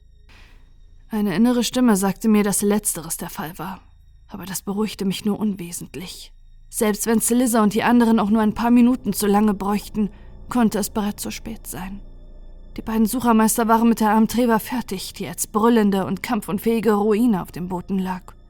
Nun stürzten sie sich auf Ninga, die es unmöglich allein mit drei Gegnern würde aufnehmen können. Und auch Frano sah es nicht sonderlich gut aus, da sich Heret von ihrer anfänglichen Überraschung zu erholen schien und ihrerseits begann, ihn mit ihren Fäusten zu treffen. Die Schüsse, die Omini abgab, stellten für Heret nur ein geringfügiges Ärgernis dar, zumal die Jülin nur auf jenen Teile ihres Körpers zielen konnte, die nicht von Franos massiger Gestalt verdeckt wurden. Wir verlieren, erkannte ich und dachte unwillkürlich an Carmon, der laut Moidudur noch immer irgendwo da draußen sein sollte, sowie an Sandra Pingo und natürlich Moidudur selbst. Kurz stellte ich mir irrerweise vor, wie sie in diesem Moment durch die Tür eilen und uns helfen würden. Doch das war natürlich nur reine Tagträumerei. Selbst wenn die beiden noch leben sollten, so waren sie nicht hier, und der Skione hatte wahrscheinlich andere Sorgen. Also fasste ich einen naheliegenden Plan ins Auge, der jedoch unangenehme Konsequenzen mit sich bringen würde. Einige Sekunden haderte ich mit mir. Das muss sein, entschied es schließlich. Wir brauchen mehr Zeit. Allerdings brauchte ich für meinen Plan eine intakte Waffe. Um an die zu kommen, gab es hier drin nur drei Möglichkeiten. Da ich jedoch Omini wohl kaum davon überzeugen könnte, mir ihre zu überlassen, ehrlich gesagt war ich mir nicht mal mehr sicher, ob sie mir bei unserem momentanen Verhältnis ein benutztes Taschentuch überlassen hätte, musste ich einen der beiden Hirtenmeister entwaffnen. Aber wie? Als ich einen Blick auf den panisch ausweichenden Nojun warf, der noch immer Katz und Maus mit den Hirtenmeistern spielte, kam mir eine Idee. Mit einigen großen, schnellen Schritten und einem schlitternden Ausweichmanöver, welches mich knapp der Attacke eines der beiden Hirtenmeister entgehen ließ, flüchtete ich mich hinter der Webmaschine. Oh, den Göttern sei Dank, du bist am Leben, begrüßte mich Nojun erleichtert, während er sich vor einem weiteren Angriff wegduckte. Äh, mit Göttern hat das wohl wenig zu tun antwortete ich, dass mir an diesem Ort tatsächlich etwas merkwürdig vorkam, meinen Heil in irgendeiner Religion zu suchen. Ja, mit dem Einsatz von Frano Nomini. Noyon sah mich schuldbewusst an. Tut mir leid. Ich, ich hätte dir gern geholfen, aber ich bin kein guter Kämpfer. Schon in Ordnung, sagte ich lächelnd. Ich verstehe das. Ich war auch mal besser in Form. Aber das ist jetzt egal. Wichtig ist, dass wir irgendwas tun. Lange hatten die anderen das nicht mehr durch. Eine weitere Lichtkugel schlug knapp über unseren Köpfen ein und wir beide warfen uns auf den Boden. Ah, schön und gut, ächzte Noyon. Aber was wollen wir tun? Ich habe einen Plan, aber dazu brauche ich eine Waffe. Ein Schrei erklang, der der Tonlage nach von Frano stammen musste. Wie es schien, war Hedet auf dem besten Weg, den ungleichen Ringkampf für sich zu entscheiden. Ah, wie sieht denn dein Plan aus? Plötzlich wurde es zumindest in unserer direkten Umgebung auffallend still. Die beiden Hirten hatten das Feuer eingestellt. Jedoch glaubte ich keine Sekunde, dass dies eine Kapitulation bedeutete. Es dauert zu lange, das zu erklären, sagte ich zu Nuyun. Aber du würdest mir sehr helfen, wenn du sie ablenkst. Vielleicht könntest du versuchen, über die Maschine zu klettern. Damit mache ich mich zur Zielscheibe. Moment, das ist genau, was du willst, oder? Leise, aber hörbare Schritte zu unserer Linken und zu unserer Rechten kündeten an, dass die beiden Hirten endlich auf den Gedanken gekommen waren, uns anzukreisen. Wir haben keine Zeit darüber zu diskutieren, vertrau mir. Hätte ich diesen Satz von jemandem wie mir gehört, hätte ich ihm wahrscheinlich mit Wucht eins in die Fresse gegeben. Aber Nojon war netter und naiver, als ihm gut tat. In Ordnung, sagte er seufzend, sprang in die Höhe, hielt sich am Rahmen der Maschine fest und zog seinen sehnigen Körper hinauf. Trefft mich, wenn ihr könnt, höhnte er, während er wie ein Eroberer auf der Webmaschine stand und sich Mühe gab, sich nichts von der Angst anmerken zu lassen, die zweifellos in ihm toben musste. Drohun rang mit sich. Er hatte keine Liebe für diese Rebellen übrig, aber was aus Hedet geworden war, machte ihm Angst. Er fragte sich, wie viele La Amash inzwischen in den Reihen der Relandi weilten. Selbst wenn die Verlorenen planten, der Webmaschine Schaden zuzufügen, waren die La Amash wahrscheinlich die größere Bedrohung. Truun stellte sich vor, was passieren würde, wenn Kreaturen wie Hede die Kontrolle über Uranor übernahmen, und allein dieser Gedanke ließ ihn erschaudern. Die Rilandi mochten manchmal harte Entscheidungen zum Wohle des Multiversums treffen. Aber den Laamaschk, die offenbar weit mehr als nur willige Diener waren, traute er es zu, mehr Chaos und Leid zu verursachen, als es selbst Atheismus und unkontrollierte Religionsausbreitung vermocht hätten. Dennoch würde er es nicht wagen, die Seiten zu wechseln und sich offen auf die Seite der Verlorenen zu stellen. Nein, er musste dem Allrichter hiervon berichten. Er blickte hinüber zu einem der rebellischen Weber, der in seinen Augen lächerlichen Manöver versuchte. Drohnen war klar, dass dies nur dazu dienen sollte, den anderen Fremdgeborenen, der beinahe von Heret getötet worden war, die Gelegenheit für einen Angriff zu geben. Drohnen hätte das verhindern können. Doch das war nicht in seinem Interesse. Je länger dieser Kampf hier dauerte, desto mehr Zeit würde er haben, um den Allrichter zu warnen. Drohnen verlor keine Zeit mehr und rannte auf die Tür zu. Ich hatte erst den Hirtenmeister auf der linken Seite attackieren wollen, doch mein Gehör hatte mir gerade noch rechtzeitig mitgeteilt, dass dessen Schritte sich entfernten, anstatt näher zu kommen, also ging ich rechts herum. Mir war bewusst, dass sich der Hirtenmeister nicht lange von diesen improvisierten und dilettantisch ausgeführten Ablenkungsmanöver würde narren lassen. Aber seine Instinkte waren sicherlich darauf geschult, sich nach neuen Bedrohungen umzusehen, und dieser kurze Moment, in dem das geschah, würde hoffentlich als Ablenkung genügen. Der Blick des Relandi war jedenfalls noch auf Nojon gerichtet, als ich auf ihn zuraste und schließlich meine Hände um seinen Hirtenstab legte. Dennoch hätte das vielleicht nicht ausgereicht, denn der Griff des Meisters um seine Waffe war wirklich fest. Aber Nojon tat noch mehr, als wir abgesprochen hatten. In einem waghalsigen Manöver sprang er direkt auf den Hirtenmeister zu. Vorsicht, Nojon!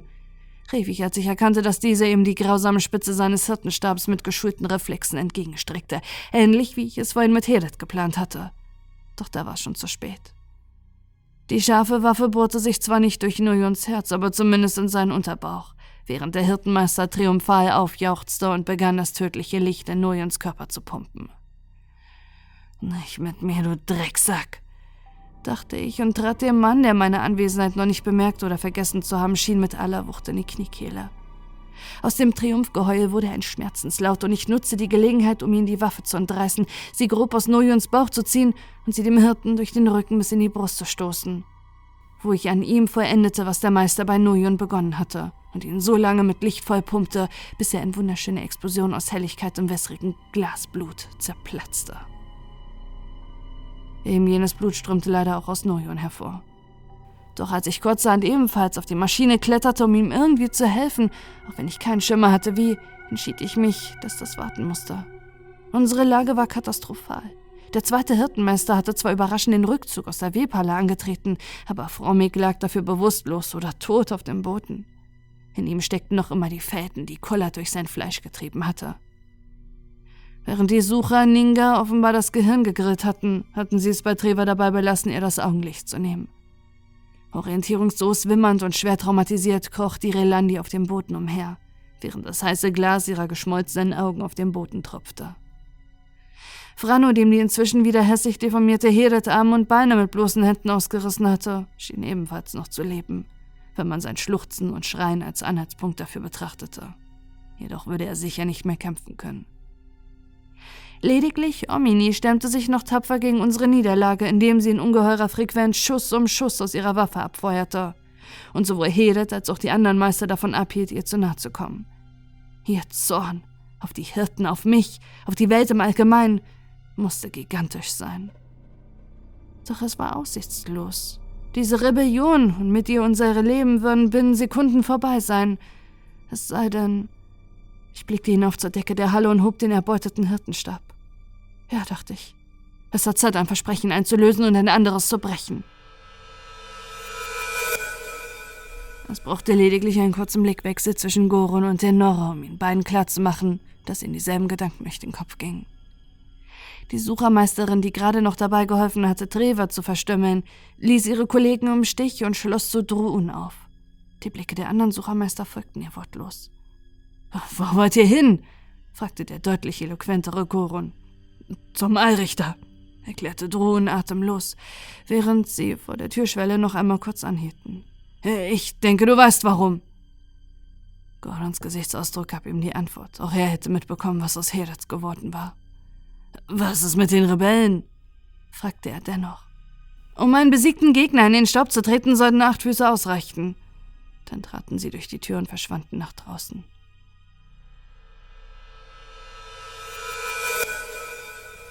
Bereits der erste Schuss schlug so wuchtig wie ein Tanker gegen einen Eisberg, gegen die Decke der Webhalle und schuf ein breites Netz aus Rissen in dem gläsernen Gefängnis. Feine Glassplitter regneten hinab. Nein! brüllte Hede Trau. Um des Lichtes willen, nein, haltet ihn auf! Ihre Stimme war bei diesen Worten so monströs und düster, dass es geradezu grotesk war. Mir gelang ein weiterer schlecht gezielter Schuss, der die Glasbarriere an einer anderen Stelle schwächte, sie aber nicht vergrößerte. Dann gehorchten die verbliebenen Meister und beschossen mich mit einer Kaskade von Fäden, denen ich durch einen Sprung von der Maschine entging, dem mich jedoch wie zielsuchende Raketen verfolgten. Ich schlug Haken, duckte mich weg, suchte Hindernisse als Deckung und wechselte die Richtung, was mir zwar dabei half, den Angriff zu entgehen, jedoch auch verhinderte, dass ich dem Gefängnis der Skion einen weiteren Schlag versetzen konnte. Glücklicherweise hatte Omini begriffen, was ich vorhatte, und gab selbst einige Schüsse auf das Glas ab, die die Risse und Sprünge weiter vertieften und verbreiterten.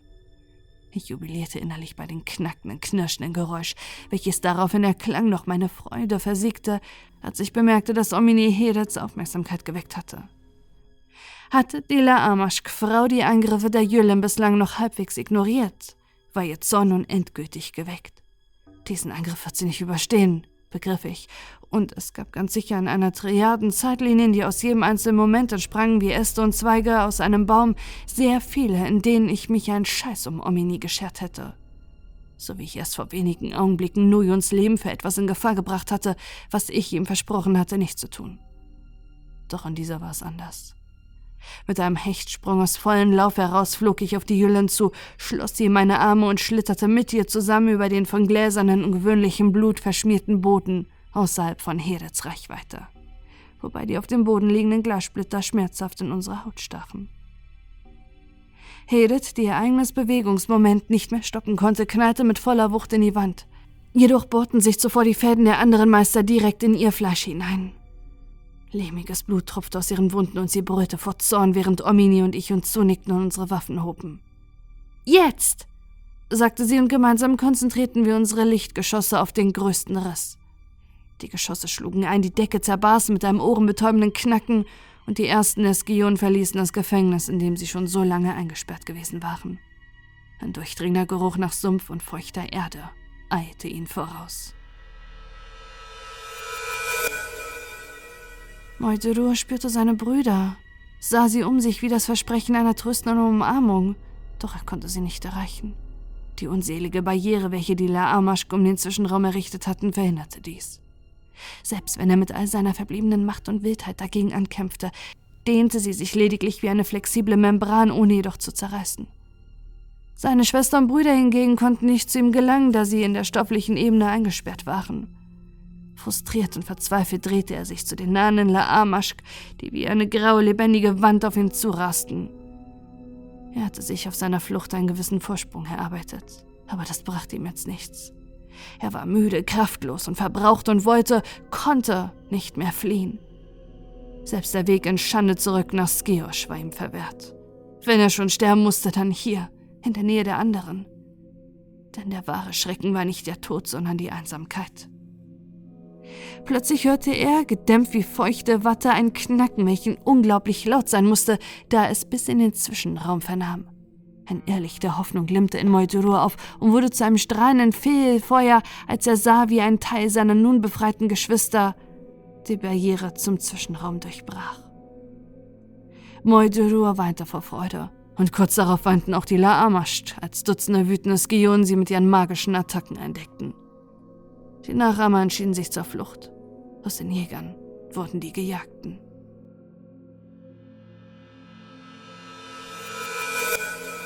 Mehr und mehr Skionen brachen aus ihren Gefängnissen aus. Manche gelang es, ihre brüchig gewordenen Zellen von innen aufzubrechen, andere bekamen Hilfe von ihren Geschwistern. Die Webhalle hatte sich inzwischen einen regelrechten Hort des Chaos verwandelt. Der Zorn und die Rachegelüste der jahrhundertelang missbrauchten Kreaturen war regelrecht mit den Händen zu greifen und lag wie ein bitterer Geschmack auf meiner Zunge. Während einige Skionen sofort durch Dimensionsrisse entschwanden, womöglich um in ihrer Heimatwelt oder einen Zwischenraum aufzusuchen, entschied sich die Mehrheit von ihnen für blinde Rache. Einige von ihnen stützten sich dabei auf die anwesenden Meister, beschossen sie mit tödlichen Projektilen aus Eisenschilf, beißenden Säurewolken oder kleinen Schwärmen aus Darweng-Fliegen. Manche verließen die Webhalle, um ihre Rache in jedem Winkel von Uranor zu tragen. Andere wiederum tobten sich an dem Gebäude selbst aus, zersplitterten den Fußboden mit glitschigen, armdicken Schlingpflanzen, schufen Sumpflöcher im Boden und zerstörten Stühle und andere Teile der Einrichtung. Vor allem jedoch hatten die Skiones auf die Webmaschine abgesehen. Was hast du getan, du Irrer? fragte Hedet an mich gerichtet, wobei der Vorwurf des Nachahmers wirkungslos an mir abprallte. Ich ließ mich nicht zu einer Antwort herab. Schütz die Maschine! verlangte Hedet von den verbliebenen drei Meistern, während sie ihren Körper zur neuen Dimension der Unförmigkeit aufblies, um das wertvolle Gerät vor dem Zugriff des Geons zu bewahren. Anders als bei ihrem Gegenstück im Geflecht war die Zerstörung dieser Maschine ganz und gar nicht in ihrem Sinne. Verteidigt den Kern unserer Gemeinschaft! Die Meister jedoch hatten genug damit zu tun, am Leben zu bleiben.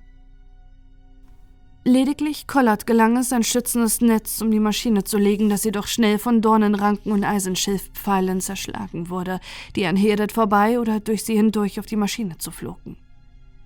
Der Rahmen, das Interface und die Leitung bekamen einige Kratzer und Beulen, aber sie hielten. Sie machten unsere Arbeit, dachte ich. Doch vorerst blieb die Maschine unzerstörbar. Noch immer glitzerte lediglich ein goldenes Licht in ihr. Ich fragte mich, was aus Lisa, Aranscha und der Verbindung zu Heni geworden war und was wir tun sollten, wenn sie tot wären. Für uns interessierten sich die Skionen bislang immerhin noch nicht. Vielleicht hielten sie uns ihre Befreiung zugute, aber ich befürchtete, dass diese Tat uns lediglich etwas weiter hinten auf ihrer Todesliste rangieren ließ. Wir müssen dringend raus hier, sagte Omini, die den gleichen Gedanken zu haben schien.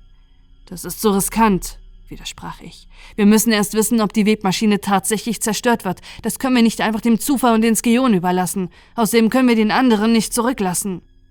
Das hätte ich auch nicht vorgehabt. Also gut, sagte sie nach kurzem Nachdenken. Wir sehen nach den Verwundeten und harren hier noch eine Weile aus, aber sobald die Skionen uns auf der Abschussliste haben, machen wir die Biege, okay? Ich nickte und setzte mich in Bewegung, um nach Noyon zu sehen, der immer noch blutend auf der Maschine lag. Warte, hielt Omi nämlich auf und ich drehte mich noch einmal zu ihr um. Ja? Danke für meine Rettung. Vielleicht verschiebe ich deine Hinrichtung noch ein wenig. Ihre Stimme war unmöglich zu entnehmen, inwieweit das eine ernst gemeinte Aussage war und inwieweit es schwarzer Humor. Ihre Dankbarkeit zumindest schien echt zu sein, also lächelte ich gequält, nickte ihr zu und machte mich auf den Weg zu Noyon. Der ehemalige Bravianer sah alles andere als gut aus. Die Blutung war nicht mehr so heftig wie am Anfang, doch noch immer tropfte gläserne Flüssigkeit aus seiner Bauchwunde. Trotzdem war er bei Bewusstsein und sah mich aus schmerzverschleierten Augen vorwurfsvoll an. Du äh, hast mir versprochen, die Skion nicht auf oder nur loszulassen, stöhnte er schwach. Sind deine Versprechen gar nichts wert? Seine Worte verletzten mich. Vor allem, weil er recht hatte. Ich hatte keine andere Wahl gehabt sagte ich lahm, während ich meine Arme unter seinen schlanken Körper schob. Er war leichter, als ich erwartet hatte. Das ist das Mantra des Bösen. Dann habe ich ein besseres für dich. Es lautet, ich bleibe am Leben. Ich bin nicht so gut im Lügen wie du. Feuchtigkeit glänzte auf seiner Stirn. Seine Augen waren blass und milchig. Dann sorg dafür, dass es keine Lüge wird. Warum sollte ich überhaupt weitermachen wollen? Das hier hat nichts mit dem zu tun, was ich wollte. Nur versinkt in Dunkelheit und Chaos. Das Chaos ist nicht das Ende, es ist der Anfang. Es kommt nur darauf an, es zu lenken. Und daran bin ich gut. Äh, was ist mit den anderen? fragte ich Omini, an deren Seite lediglich die geblendete Treva stand. Auf dem Weg zu ihr hatten wir uns des Öfteren unter vorbeischwebenden Skionen wegducken müssen, aber immerhin waren wir nicht von Heret und den anderen Meistern aufgehalten worden. Einer der Suchermeister hatte bereits tot am Boden gelegen, zwei weitere Meister waren geflohen und die vier Verbliebenen waren in verbitterte Kämpfe mit den Skionen verwickelt.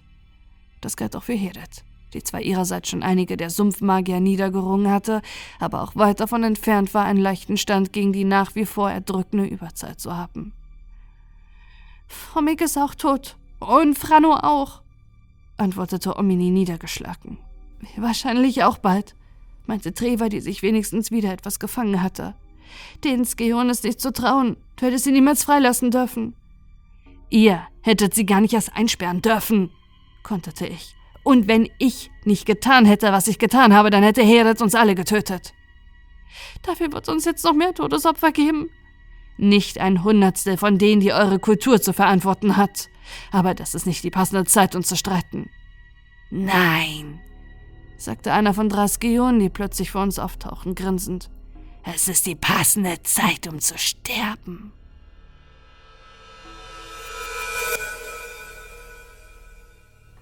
Sie werden mich überrennen, erkannte Hedet.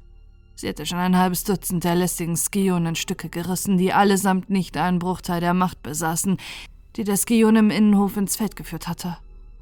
Aber es war wie bei stechenden Insekten oder kleinen Raubfischen. Allein waren sie höchstens lästig, aber in größeren Gruppen konnten sie durchaus zum Tod führen. Herets regenerative Kräfte waren nicht unbegrenzt. Das Material, aus dem ihr Körper bestand, war zwar zäh und flexibel, aber jede Erneuerung und Umformung zerrte an seiner Substanz. Die fliegenden Parasiten, die ätzenden Stoffe und aggressiven Pflanzen, die ihre Feinde in sie getrieben hatten, hatten ihre Spuren hinterlassen. Um sie herum lagen unzählige kleine Lärmstücke, die nie wieder Teil ihres Körpers werden würden. Die schwächlichen Relandi-Meister waren ihr dabei keine Hilfe. Ihre letzten Endes noch viel zerbrechlicheren Körper und ihre schwachen Offensivfähigkeiten waren in Skion in keinster Weise gewachsen. Sie vermutete sogar, dass die Sumpfhexe sie lediglich am Leben ließen, um sie zu quälen und zu demütigen. Nein, dachte Hedet, hier gibt's für mich nichts mehr zu gewinnen. An sich die Webmaschine hielt sie noch hier. Ihr Verlust in dieser Ebene wäre hinderlich für ihre Pläne und die des Geistspiegels. Ihr Gegenstück im Geflecht hingegen sollte zerstört werden. Sie hatte es so lange manipuliert und modifiziert, dass dessen Zerstörung ihnen ermöglichen würde, ihre Macht auf ganz Odanor und alle unabhängigen Welten auszuweiten. Das würde nicht automatisch geschehen, aber es würde ihnen ein Werkzeug an die Hand geben, um genau das zu erreichen. Dummerweise besaß auch die Geflechtversion der Maschine eine Verbindung zum Licht. Und so war es den Laamaschk als Wesen der Dunkelheit nicht möglich, sie aus dem Geflecht heraus zu zerstören. Nur Besucher von außerhalb konnten das. Deshalb hatten sie diese Rebellion gebraucht. Doch selbst wenn es den Skion oder den Rebellen am Ende gelänge, die diesseitige Version der Maschine zu zerstören, war das zwar schlimm, aber nicht fatal. Die benötigte Dunkelheit war dann ein für alle Mal in diese Ebene eingesickert und konnte von ihnen nach Belieben genutzt werden. Der Rest war im Grunde nur Ingenieurskunst und Fleiß. Unter der Oberfläche Uranus wartete noch eine Menge Artefakte und Technologien darauf, von ihnen geborgen zu werden. Sie werden eine Möglichkeit finden, die Maschine von neuem zu erschaffen. Und wenn möglich einige Relandi oder ungeprüfte Fragen, die für sie die Drecksarbeit machen könnten. Dafür war es aber dringend erforderlich, dass sie in diesem Kampf die Oberhand behielt. Zum Glück hatte Hedet noch eine genaue Vorstellung davon, wie das zu erreichen war. In einer beinahe explosionsartigen Vorwärtsbewegung preschte sie vor, kämpfte sich durch die überraschten Skionen und machte sich auf den Weg nach draußen. Es folgte keine spektakuläre Attacke. Keine Säurewolken, Fliegen oder tödliche Pflanzen. Nein, der Tod, den die Skionen uns zugedacht hatten, war stiller, aber nicht weniger unausweichlich. Wir haben euch befreit, brachte ich noch hervor, dann war meine Lunge von einem Moment auf den anderen nicht mehr dazu in der Lage, Sauerstoff aufzunehmen. Auch wenn es mehr eine Ahnung war als eine klare körperliche Empfindung, so hatte ich doch den Eindruck, dass dicker, kalter Schlamm meine Atemwege verstopfen würden. Das wissen wir, antwortete der unbekannte Skione sanft, während ich genau wie auch Omini, Nojon und Treva vergeblich um Atem rang. Und dafür sind wir euch dankbar. Deshalb gewähren wir euch die Gnade des Dorehem, des nassen Schlafs. Den Tod hingegen habt ihr dennoch verdient, denn ihr seid vom Volk unserer Unterdrücker. Gebt euch dem Unvermeidlichen hin und wandert stets sicher im Nebel. Nasser Schlaf, dachte ich. Was für eine irreführende Bezeichnung. In Wahrheit war mein Todeskampf alles andere als friedlich. Ich versuchte zu husten, zu würgen, zu kotzen, irgendwie den unerträglichen Fremdkörper aus meiner Lunge zu bekommen, der verhinderte, dass der lebensrettende Sauerstoff in meinem Kreislauf in mein Gehirn gelangte. Ich meinte bereits zu spüren, wie mein Bewusstsein dahin schwand, wie sich mein Blut mit Kohlendioxid anreicherte und meine Gehirnzellen abstarben. Hört auf! Brüllte eine Stimme, von der ich zwar gehofft, aber niemals erwartet hätte, sie jetzt zu hören. Vor meinem Sauerstoffmangel und scharf gewonnenen Blickfeld öffnete sich ein Dimensionsspalt und ein geschwächt und müde wirkender Moiturur trat heraus. Warum, Anfett? wollte der Skeone wissen, während ich mich fragte, wie viel Zeit mir noch blieb, bis ich das Bewusstsein verlieren würde. Zumindest einer von ihnen war ein Weggefährte von mir und hat mir gut gedient, erklärte Moiturur. Und ohne ihn und seine Begleiter wären wir noch immer die Haustiere der Relandi. Er selbst ist ein Relandi, keifte der andere. Nicht wirklich, widersprach Moitur. Er will nur überleben wie wir alle, und ich denke, wir sollten ihm diesen Wunsch gewähren. Wir schulden diesen Sklavenhaltern gar nichts, sagte eine der anderen Skionen, die ich in dem Klang ihrer Stimme nach für eine Frau hielt. Zumindest glaubte ich mich daran zu erinnern, denn zu diesem Zeitpunkt waren meine Sinne bereits sehr unzuverlässig geworden. Aber mir, eurem Bruder, sagte Moldurur. Ich war in der Tat eurer Anfät, das Gefäß der vielen, und ich verlange, dass wir uns unserem wahren Feind stellen, den Laamarschk und jenen, die uns gequält und ausgenutzt haben. Lasst uns endlich nach dort draußen zu unseren Geschwistern gehen und diesen Schandfleck einer Festung aus dem Multiversum herausbrennen. Wir waren lange genug eingesperrt, diese hier können wir ihrem eigenen Körper überlassen. Es ist nichts unserer aber er wird uns nützen. Sollen sie ihn führen? Wie du wünschst, Anfett, lenkte die Skionin ein und kurz darauf, als ich schon dachte, dass sie gleich platzen würden, waren meine Lungen wieder frei und ich sog so gierig Luft ein, dass ich mich beinahe daran verschluckte. Aus dem Husten und Keuchen hinter mir folgerte ich, dass es den anderen genauso ging. Sofort begannen die verbliebenen Skionen die Webhalle zu verlassen.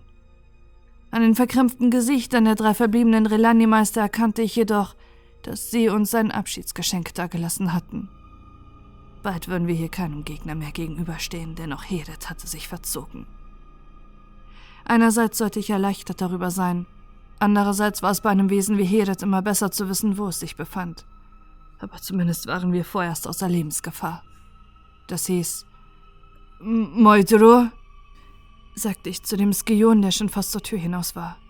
Ja? sagte er.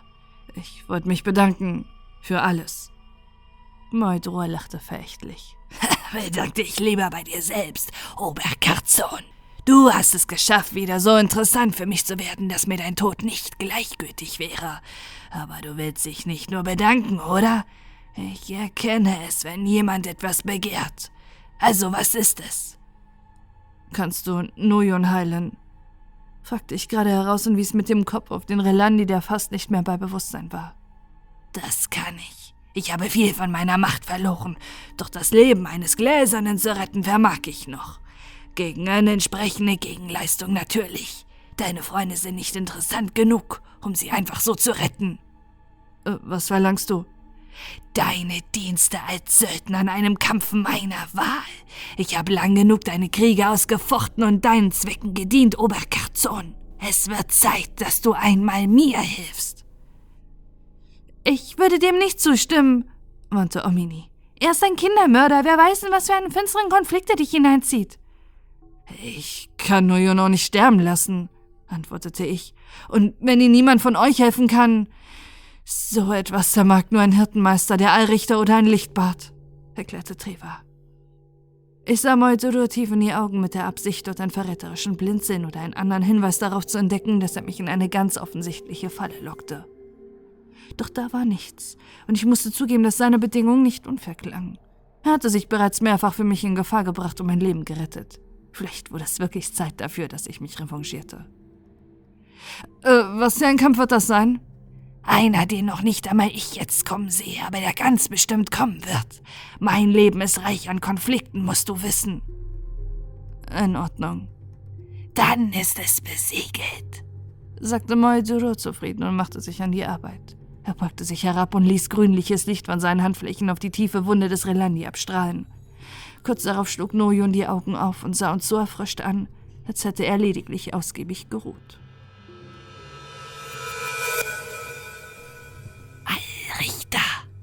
Wunderte Slizzer sich, dass sie ganz bestimmt nicht damit gerechnet hatte, Hilfe von Warner Ara zu erwarten. Zunächst hatte sie angenommen, dass er dies lediglich getan hatte, um sie selbst bestrafen zu können. Doch da das nicht geschah, wurde aus der natürlichen Ehrfurcht vor dem halbgöttlichen Wesen schnell Trotz. Danke, dass ihr uns gerettet habt. Aber all dem hier muss ein Ende bereitet werden. Ihr werdet uns nicht daran hindern, die Webmaschine zu zerstören. Das will ich gar nicht. Ich will euch dabei helfen. Was?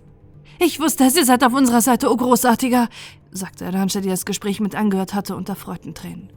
Aber warum?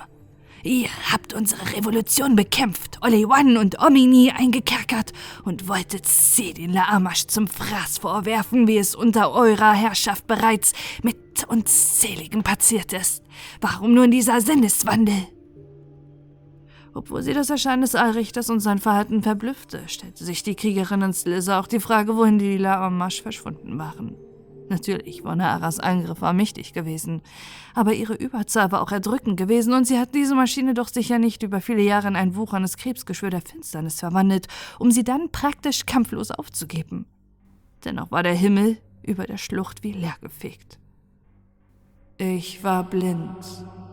Ich habe mich in unserer vermeintlichen Großartigkeit und Unfehlbarkeit gesuhlt und so lange ins Licht geblickt, dass ich die Schatten hinter mir nicht mehr bemerkt habe. Dieser Besuch im Geflecht hat mir das gezeigt. Ich wollte euch für eure Anmaßung bestrafen, als ich hierher kam. Ich wollte euch, meine verlorenen Kinder, auslöschen oder Schlimmeres. Aber ich bin seit Jahrhunderten nicht mehr im Geflecht gewesen.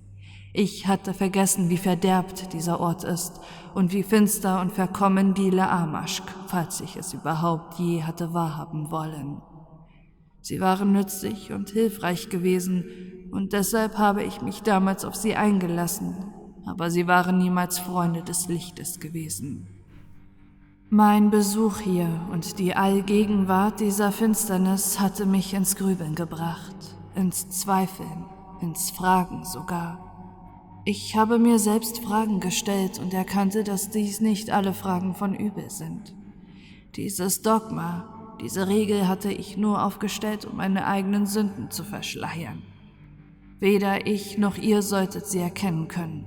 Doch nun habe ich die Schleier gelüftet und habe mich gefragt, warum ihr euch gegen mich gewendet habt. Und letztlich habe ich es verstanden, dass es gute Gründe dafür gab. Nun, wo ich vor diesem Monument des Verrats, vor dieser Keimzelle der Dunkelheit stehe, all die die nutzten, um ihre Bosheit zu verbreiten und ihre Macht auszubauen, erkenne ich die Wahrheit. Nicht ihr wart die Verräter am Licht, sondern sie und letzten Endes auch ich.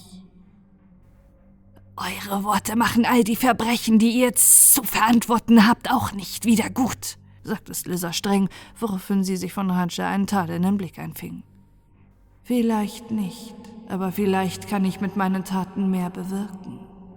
Mit diesen Worten wandte er sich der Maschine zu und beschoss sie mit einem einzigen konzentrierten Lichtstrahl. Das schmierige dunkle Gewebe und alle in ihm Gefangenen löste sich auf, die letzten Röhren zerplatzten und das Licht, sowie auch die frei gewordene Dunkelheit schossen in zwei gewaltigen Säulen hinauf in den grauen Himmel des Geflechts. Ranchas, Lizza und die Verbindung zu Henias sahen staunend zu.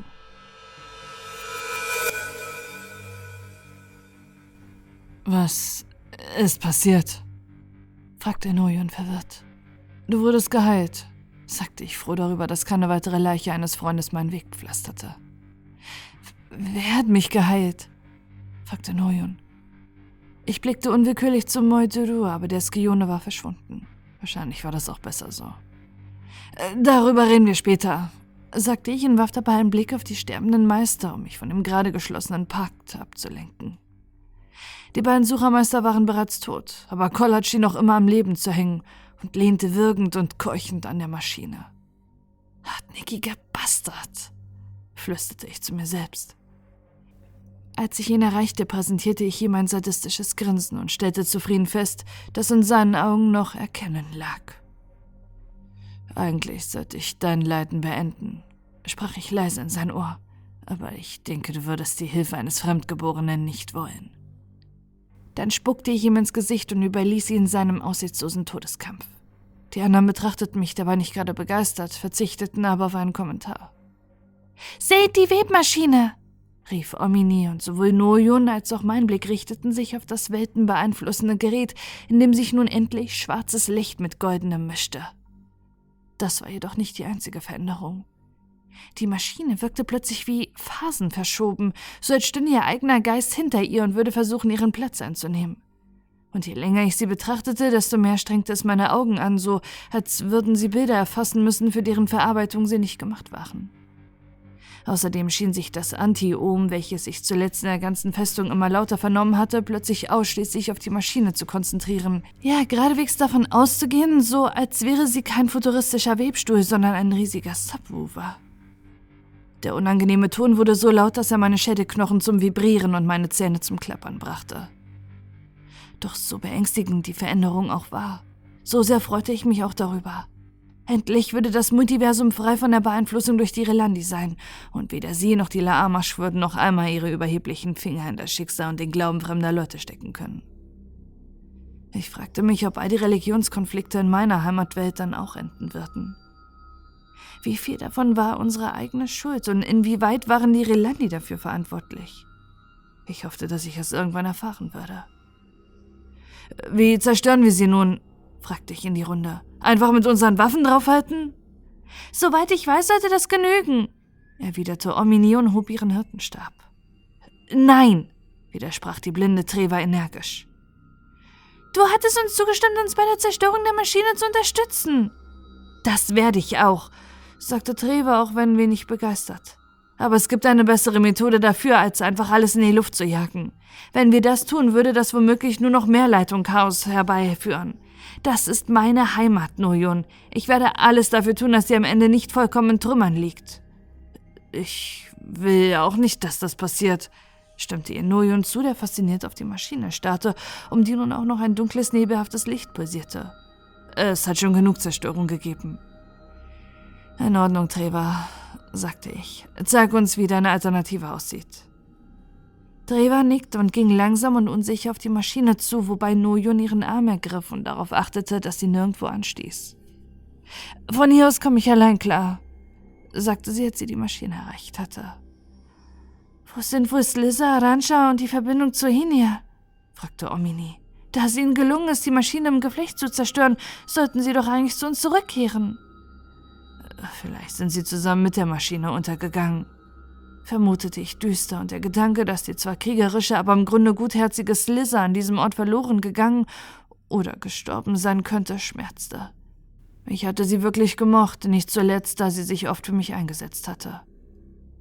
Nein, nicht Slizzer, meinte Omine mit belegter Stimme. Das würde ich nicht ertragen. Ich konnte mich nicht gegen das Bedürfnis wehren, meinen Arm um sie zu legen. Sie ließ es geschehen. Anscheinend brauchte sie gerade dringend Trost. Notfalls auch von mir. Was machst du da? fragte Omini an Treva gerichtet, die sich vor dem Terminal positioniert hatte, mit dem die Webmaschine gesteuert wurde. Es gibt ein Programm, das die kontrollierte Selbstzerstörung der Maschine einleitet, behauptete Treva. Das will ich aktivieren. Ohne Augen. Ich kenne die Menüführungen und auswendig. Dafür brauche ich nicht zu sehen. Beeindruckend, sagte ich und ging ein Stück auf Treva zu, um zu sehen, was sie dort tat. Aber so eine Funktion müsste doch zumindest einen Passwortschutz haben.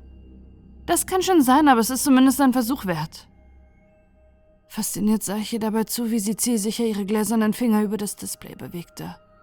Sie schien tatsächlich zu wissen, was sie da tat. Nach einiger Zeit zeichnete sich jedoch Enttäuschung in Trevas konzentrierten Gesichtszügen ab. Ach, verdammt! Was ist? fragte Noyun. Olivan hat recht. Diese Funktion ist tatsächlich gesperrt. Ich komme nicht ran. Soll ich dir helfen? Ich kenne mich selber ein wenig mit dem Terminal aus. Vielleicht hast du versehentlich das falsche Menü geöffnet. Ich könnte nachsehen, ob. Schweig still! herrschte Treva Omini an. Ich habe euch gesagt, dass mir das Gerät vertraut ist. Wagt es nicht, meine Kompetenz in Frage zu stellen. Ist ja schon gut, erwiderte Omini beleidigt. Also müssen wir das jetzt auf die gute alte Art erledigen? Treva nickte. Gut, sagte Noyo noch, wenn seine Stimme wenig Begeisterung ausdrückte. Dann trete zurück, schauen wir, was passiert. Sobald alle weit genug von der Maschine entfernt waren, feuerten Omini und ich fast synchron unsere Schüsse auf das Zentrum der Relandi-Herrschaft ab und das Gerät, welches vor seiner Veränderung noch mühelos den konstanten Beschuss des Gehirns gestrotzt hatte, reagierte sofort darauf. Glas splitterte, Kabel rissen und die dunklen und hellgoldenen Energien im Inneren traten hervor, wo sie, kaum in Kontakt mit der Luft, eine Kettenreaktion aus kleinen Explosionen hervorriefen, die das Gerät weiter in Mitleidenschaft zogen und sich wie eine Welle über dessen Oberfläche bewegten. Als sie das Terminal erreichten, wurde noch einmal die Hologrammeinheit aktiv und spulte in schneller Folge bruchstückhafte Bilder von fremden Planeten ab, die fortan vergeblich auf ein Zeichen ihrer Götter warten würden. Ich hoffe, dass wir das Richtige getan haben. Das wäre eine angenehme Abwechslung für meine Biografie. Omini beobachtete dies genauso fasziniert wie ich. Treva hingegen schien einen kleinen Tod zu sterben, als sie sah, wie die Maschine ihrem Ende entgegenging, und auch Noyun wirkte betrübt. Offenbar macht er sich mehr Sorgen um seine neue Heimat, als ich erwartet. Warna Aras Hand birgt jede Welt, so warm und tröstend wiegt er sie, wen kaum ein Sinn am Hoffen hält, er blüht in seiner Harmonie. Sang sie leise ein so deplatziertes wie schönes Loblied auf den Allrichter, dem all dies sicher ganz und gar nicht gefallen würde. Schließlich endeten die kleinen Explosionen und die Webmaschine stand schwarz und ausgebrannt wie eine verkohlte Leiche vor uns. Es gab kein großes explosives Finale, sondern lediglich ein stilles, trauriges Sterben. Wie für die meisten Lebewesen auch. Selbst das Antium war wieder zu einem diffusen Hintergrundrauschen geworden. Das ging ja nochmal glimpflich ab, seufzte Noyun. Jetzt nichts wie raus hier. In Trevers geschmolzenen Augen glitzerte eine Träne und ich fragte mich, warum sie um Fromig nicht auf diese Weise getraut hatte. Ich wischte sie mit dem Handrücken weg und griff mit derselben Bewegung ihren Umhang, wo ich für einen winzigen Moment etwas Metallisches aufblitzen sah, was zuvor noch nicht da gewesen war. Äh, was hast du da? fragte ich, und der Gesichtsausdruck, mit dem Trevor mich daraufhin bedachte, ließ sich eigentlich nur als ertappt beschreiben. Bevor ich nachhaken konnte, ging eine heftige Erschütterung durch den Raum. Weitere Stücke der beschädigten Decke fielen herunter und selbst der Boden bekam lange breite Risse. Was passiert hier? Ich habe euch gewarnt, sagte Trevor nur. Raus, sofort raus, rief ich, und die anderen ließen sich das nicht zweimal sagen. Draußen sah es jedoch kein Stück besser aus. Das Erdbeben, wenn man hier über den Wolken überhaupt davon sprechen konnte, beschränkte sich nicht allein auf die Webhalle, sondern setzte sich auch hier ungebrochen fort. Die Wolkenstraßen wackelten, als würden sie von einem Riesen geschüttelt, und in der Ferne sah ich sogar das Rekriondo zusammenbrechen. Das übersteckt meine schlimmsten Befürchtungen, kommentierte Treva. Die Himmel stürzen ein. Sie können offenbar ohne das Licht der Maschine ihre Struktur nicht bewahren. Sofort war meine Höhenangst zurück. Was, wenn die Wolken plötzlich ganz normale Wolken wurden und wir unkontrolliert zur Erde stürzen würden? Wir müssen zur Himmelstreppe, rief Omini. Äh, falls es die überhaupt noch gibt, antwortete ich skeptisch. Das wäre ohnehin zu riskant, sagte Noyun. Selbst wenn sie noch steht, könnte sie auch noch zerbrechen, nachdem wir sie betreten haben. Was ist mit den Glastieren? Gibt's vielleicht noch irgendeine Möglichkeit, sie zu rufen? Ohne Gorbio nicht. Mir ist jedenfalls sonst niemand bekannt, der sie auf diese Weise kontrollieren kann, selbst wenn sie hier irgendwo in der Nähe wären, was sie augenscheinlich nicht sind. Oder beherrschst du dieses Kunststück, Treva? Treva schüttelte den Kopf. Hm, was dann? Wir sollten besser lernen zu fliegen.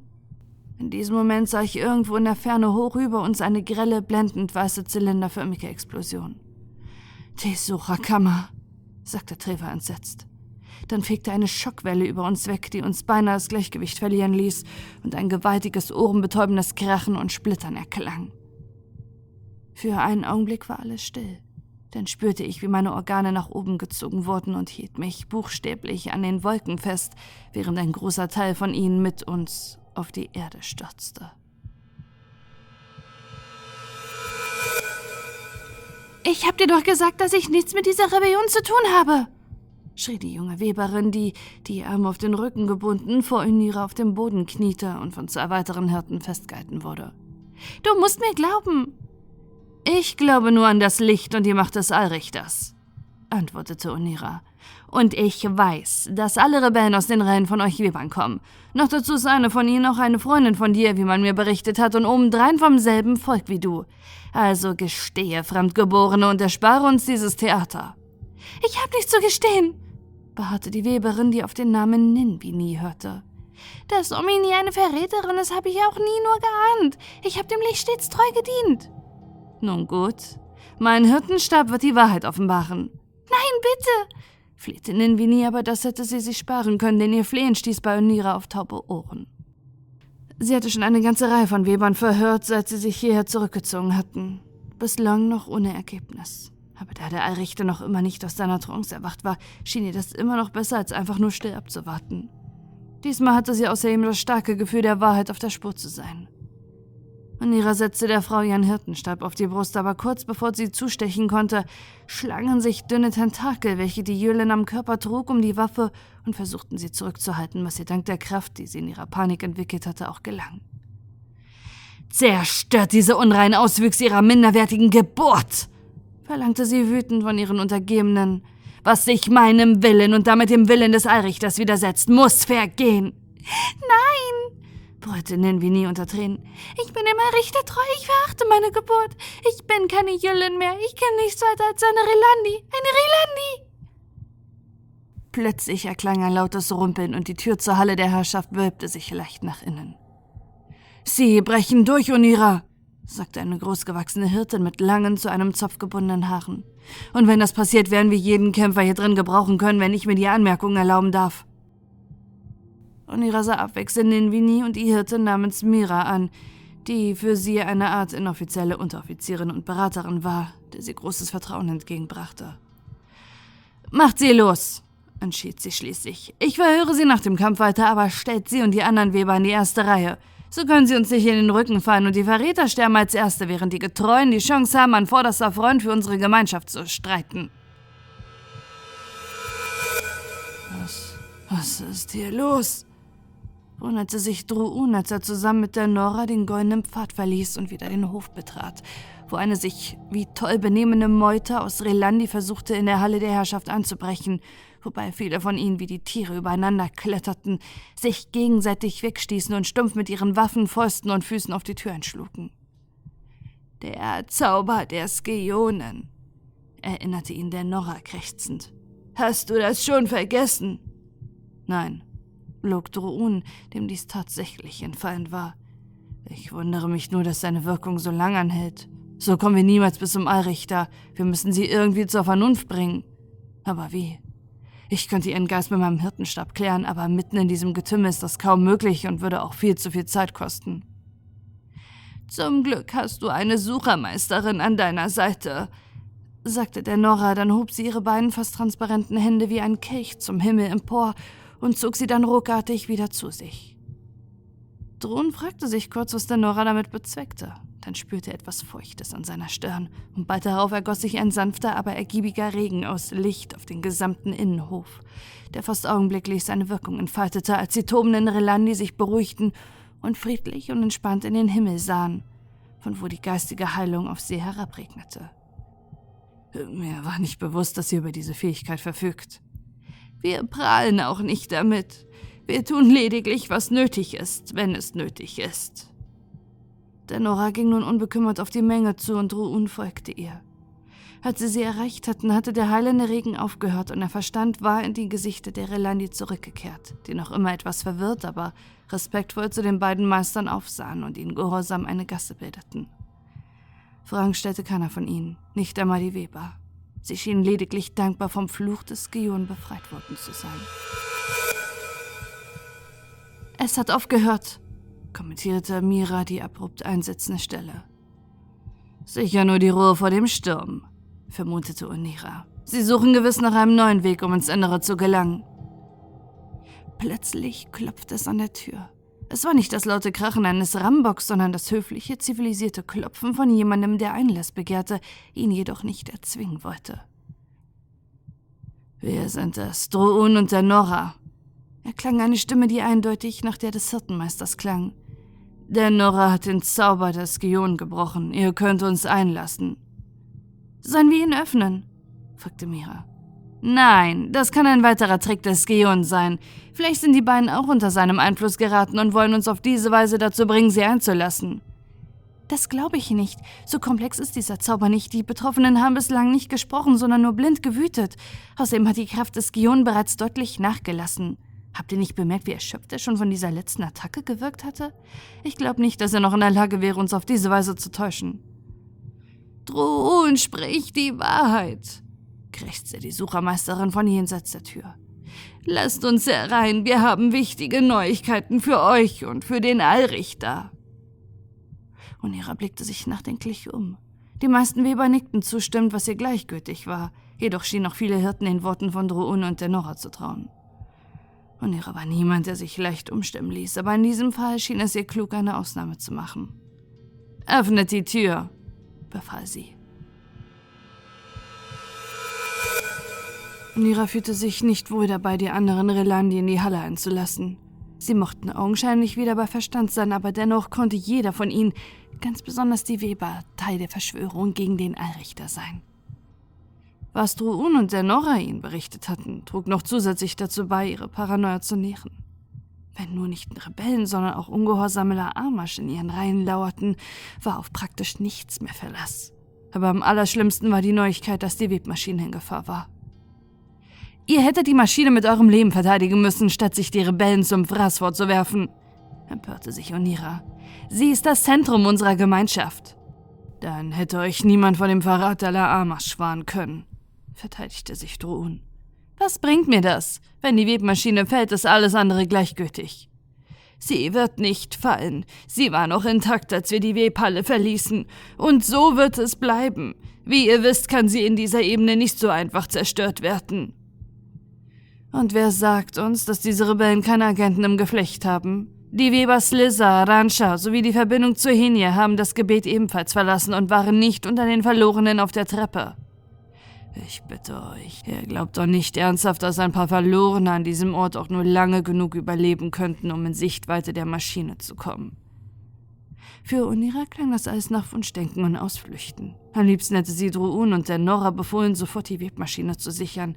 Aber sie waren Meister wie sie, weswegen sie ihnen einen gewissen Respekt schuldete und sie nicht nach Belieben herumkommandieren konnte. Dies würde auch gegen den Geist jener Tradition verstoßen, die Unira so wichtig waren. Mira, ja, Unira? Stell einen Truppen zusammen und führe ihn in die Webhalle. Aber Meisterin, es würde Ewigkeiten dauern, dort hochzugelangen. Außer natürlich, ihr würdet uns den goldenen Pfad hinaufführen und nein, dieser Pfad ist seit Anbeginn unserer Welt allein den Meistern und dem Allrichter vorbehalten. Ich werde dieses eherne Gesetz nicht brechen. Du hast deine Befehle, befolge sie. Wie ihr wünscht, Meisterin. Natürlich hatte Mira vollkommen recht mit ihren Einwänden, aber Onira würde die Säulen ihrer Welt nicht einreißen, gerade dann, wenn sie ohnehin dabei war, ins Wanken zu geraten. Da sie nun nichts weiter tun konnte, als abzuwarten und einen möglichen Angriff der Rebellen zu begegnen, konnte sie sich genauso gut mit Ruun und der Nora besprechen. Dass die Gerüchte über Heret wahr sind, betrübt mich, versuchte Onira den Gesprächsfaden wieder aufzunehmen. Ich habe sie immer für eine kompetente Webermeisterin gehalten, die ihren Laden im Griff hatte. Das ist sie auch gewesen, doch jenem Ding, das ihre Gestalt angenommen hat, können wir nicht länger trauen. Wem können wir überhaupt noch trauen? Jeder in diesem Raum könnte uns hintergehen, sei es war ein Verlorener oder ein Laamasch-Gesist. Die Verlorenen sind unser geringstes Problem. Wir sollten uns vor allem auf die Laamasch konzentrieren. Sie sind wahrscheinlich nicht nur zahlreicher, sondern auch weitaus mächtiger. Vielleicht können wir sogar erwägen, einen Waffenstillstand mit den Verlorenen zu schließen, bis die. Niemals! Alle Verräter müssen sterben. Wenn wir volle Kompromisse machen, gerät die spirituelle Balance des gesamten Multiversums aus dem Gleichgewicht. Wir schaffen das auch ohne die Hilfe fehlgeleiteter Frevler. Natürlich, stimmte Mira zu. Aber in einem hat Drohun recht. Die Laamash sind gefährlicher als die Rebellen. Wir hätten ihnen nie vertrauen dürfen, wenn es doch nur eine Möglichkeit gäbe, sie zu enttarnen. Es gibt eine Möglichkeit, dröhnte eine ungeschlechtliche, aber mächtige Stimme durch die Gebetshalle. Ich kann das Licht der Offenbarung einsetzen. Dieses Ritual ist kräftezehrend, aber durchführbar. Allrichter, ihr seid zurück! fragte Onira voller Ehrfurcht, als ihr Gesicht sich genau wie die Gesichter aller anderen Anwesenden auf Warner Ara richteten. Ihre Züge entgleisten jedoch, als sie neben dem Allrichter auch Slizza, Rancha und die Verbindung zur Henie erblickte. So ist es. Aber was machen diese Verräter bei euch? Hättet ihr sie nicht bestrafen sollen oder habt ihr sie zu diesem Zweck hierher gebracht? Es sind keine Verräter. sondern Diener des Lichts. Aber sie sind geflohen, genauso wie die anderen Rebellen. Wir dachten, sie wollten euch töten oder der Webmaschine Schaden zufügen. Oh, das wollten sie. Auf seinem Gesicht lag ein amüsiertes Glitzern. Zumindest letzteres. Und ich habe ihnen dabei geholfen. Nicht nur Onira starrte ihn mit offenem Mund an. Wir haben die Maschine einst im Geflecht verankert, um sie vor Angriffen zu schützen und ihre Wirkung zu verstärken. Aber die Laamash haben sie zu einer Monstrosität gemacht, einem Geschwür, welches sie mit bedauernswerten Seelen und ihrer verderbten Dunkelheit gefüttert haben. Eine Tatsache, die wir so lange ignoriert haben. Wir mussten dieses Geschwür entfernen. Wir Rilandi standen stets für das Licht, und so ist es nach wie vor. Aber wir haben zu viele Zugeständnisse an die Dunkelheit gemacht und zu oft unseren geraden Pfad verlassen. Es muss sich einiges ändern. Das Aufbegehren der Verlorenen hat mir das bewusst gemacht, und dafür gebührt ihnen mein Dank. Ihr klingt selbst wie ein Verlorener. Diese Verräter haben euren Verstand vergiftet. Ihr habt euren Glauben an unsere Sache verloren. Das wagst du mir zu unterstellen? Das und noch einiges mehr. Ihr beschmutzt unsere Tradition und unsere Lebensweise. Wisst ihr was, Herr Richter? Ich denke, ihr seid gar nicht Wona'ara. Ihr seid ein Laamaschk oder eine andere Monstrosität, die das Geflecht ausgespuckt hat, um uns irre zu leiten. Vielleicht auch eine Handpuppe der Verlorenen. Mehr aber auch nicht. Ich weiß nicht, was mit dem wahren Wona'ara geschehen ist, aber das werde ich noch herausfinden. Und bis dahin werde ich das einzige Richtige tun und euch den Gehorsam verweigern. Wer fest im Glauben ist, möge mir folgen. Nach kurzem Zögern erhoben sich tatsächlich einige der Anwesenden, vor allem aus den Reihen der Hirten. Jedoch waren es gerade einmal 20 Personen. Ihr bleibt hier. Auch ihr müsst euch dem Ritual unterziehen.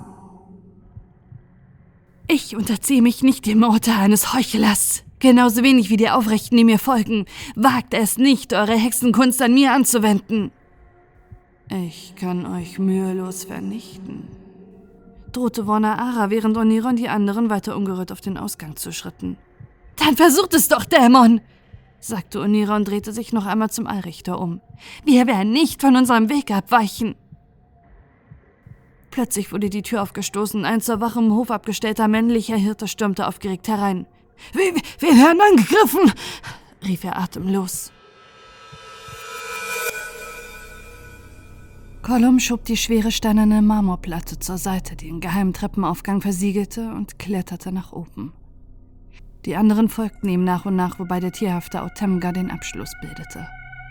Ohne die Kraftverstärker aus seinem Manifestor, die er sich in den eigentlich recht dünnen Arm gejagt hatte, wäre es Gollum wohl nicht gelungen, die Platte zu bewegen. Carmon hätte es sicherlich auch so gekonnt, und auch für Autemga wäre das bestimmt ein leichtes gewesen, aber Gollum wollte ihn um keinen Preis den Vortritt lassen. Wenn ich gewusst hätte, dass hier oben niemand ist, hätte ich auch ohne sie hier raufkommen können, sagte Colum. Er ließ dabei nicht eindeutig erkennen, ob seine Äußerung scherzhaft gemeint war oder nicht. Wahrscheinlich traf beides zu einem gewissen Grad zu. Investitionsrisiko, antwortete Sandra trocken. Sie denken schon genauso wie eine Deowani, lobte Colum lächelnd. Sollte das je der Fall sein, sagte Sandra zu Carmon, bitte ich dich hiermit darum, mich zu erwürgen. Okay, Großer? Carmon nickte zwar schwach, aber Sandra las in seinen fremdartigen Augen auch Schmerz, fast so als gäbe es für ihn kaum etwas Schlimmeres, als ihr Schatten zuzufügen. Lächerlich, dachte sie kurz darauf. Dieser Mistkerl hat meinen Katalog in seiner Gewalt. Wenn ihm etwas an mir liegen würde, würde er wohl kaum wollen, dass ich in diesem Drecksloch gefangen bleibe. Was genau ist das für ein Ort? fragte Yama, während sie die Umgebung genau inspizierte. Sie befanden sich in etwa fünf Meter breiten Gang mit circa vier Meter hoher Decke. Jeweils zu ihrer rechten und linken gab es massiv erscheinende Türen aus weiß gefärbtem Metall. Die rechte Tür war mit einer Zeichnung versehen, aus der fünf unterschiedlich große glitzernde, diamantähnliche Steine abgebildet waren. Die linke Tür besaß keine Kennzeichen, war dafür jedoch zusätzlich mit mehreren Ketten gesichert.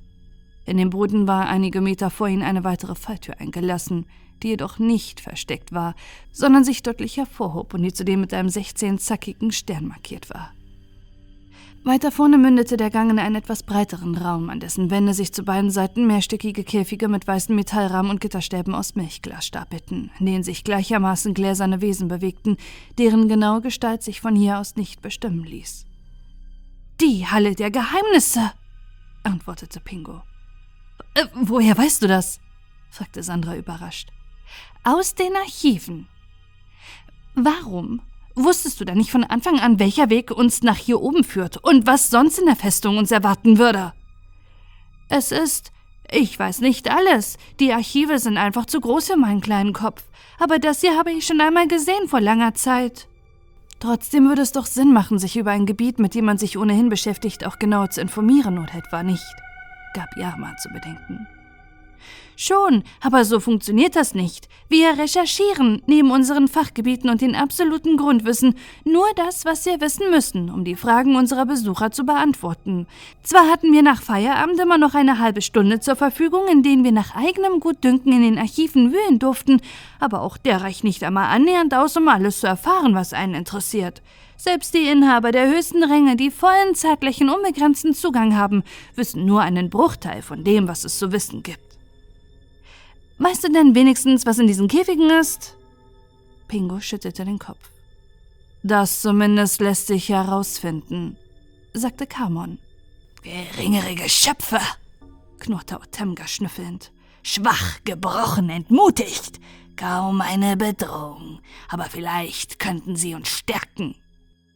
Auch wenn wir alle sicher großen Hunger auf das rohe Fleisch unbekannter Tierarten haben, sollten wir uns mit ihnen später beschäftigen, wandte Colum ein.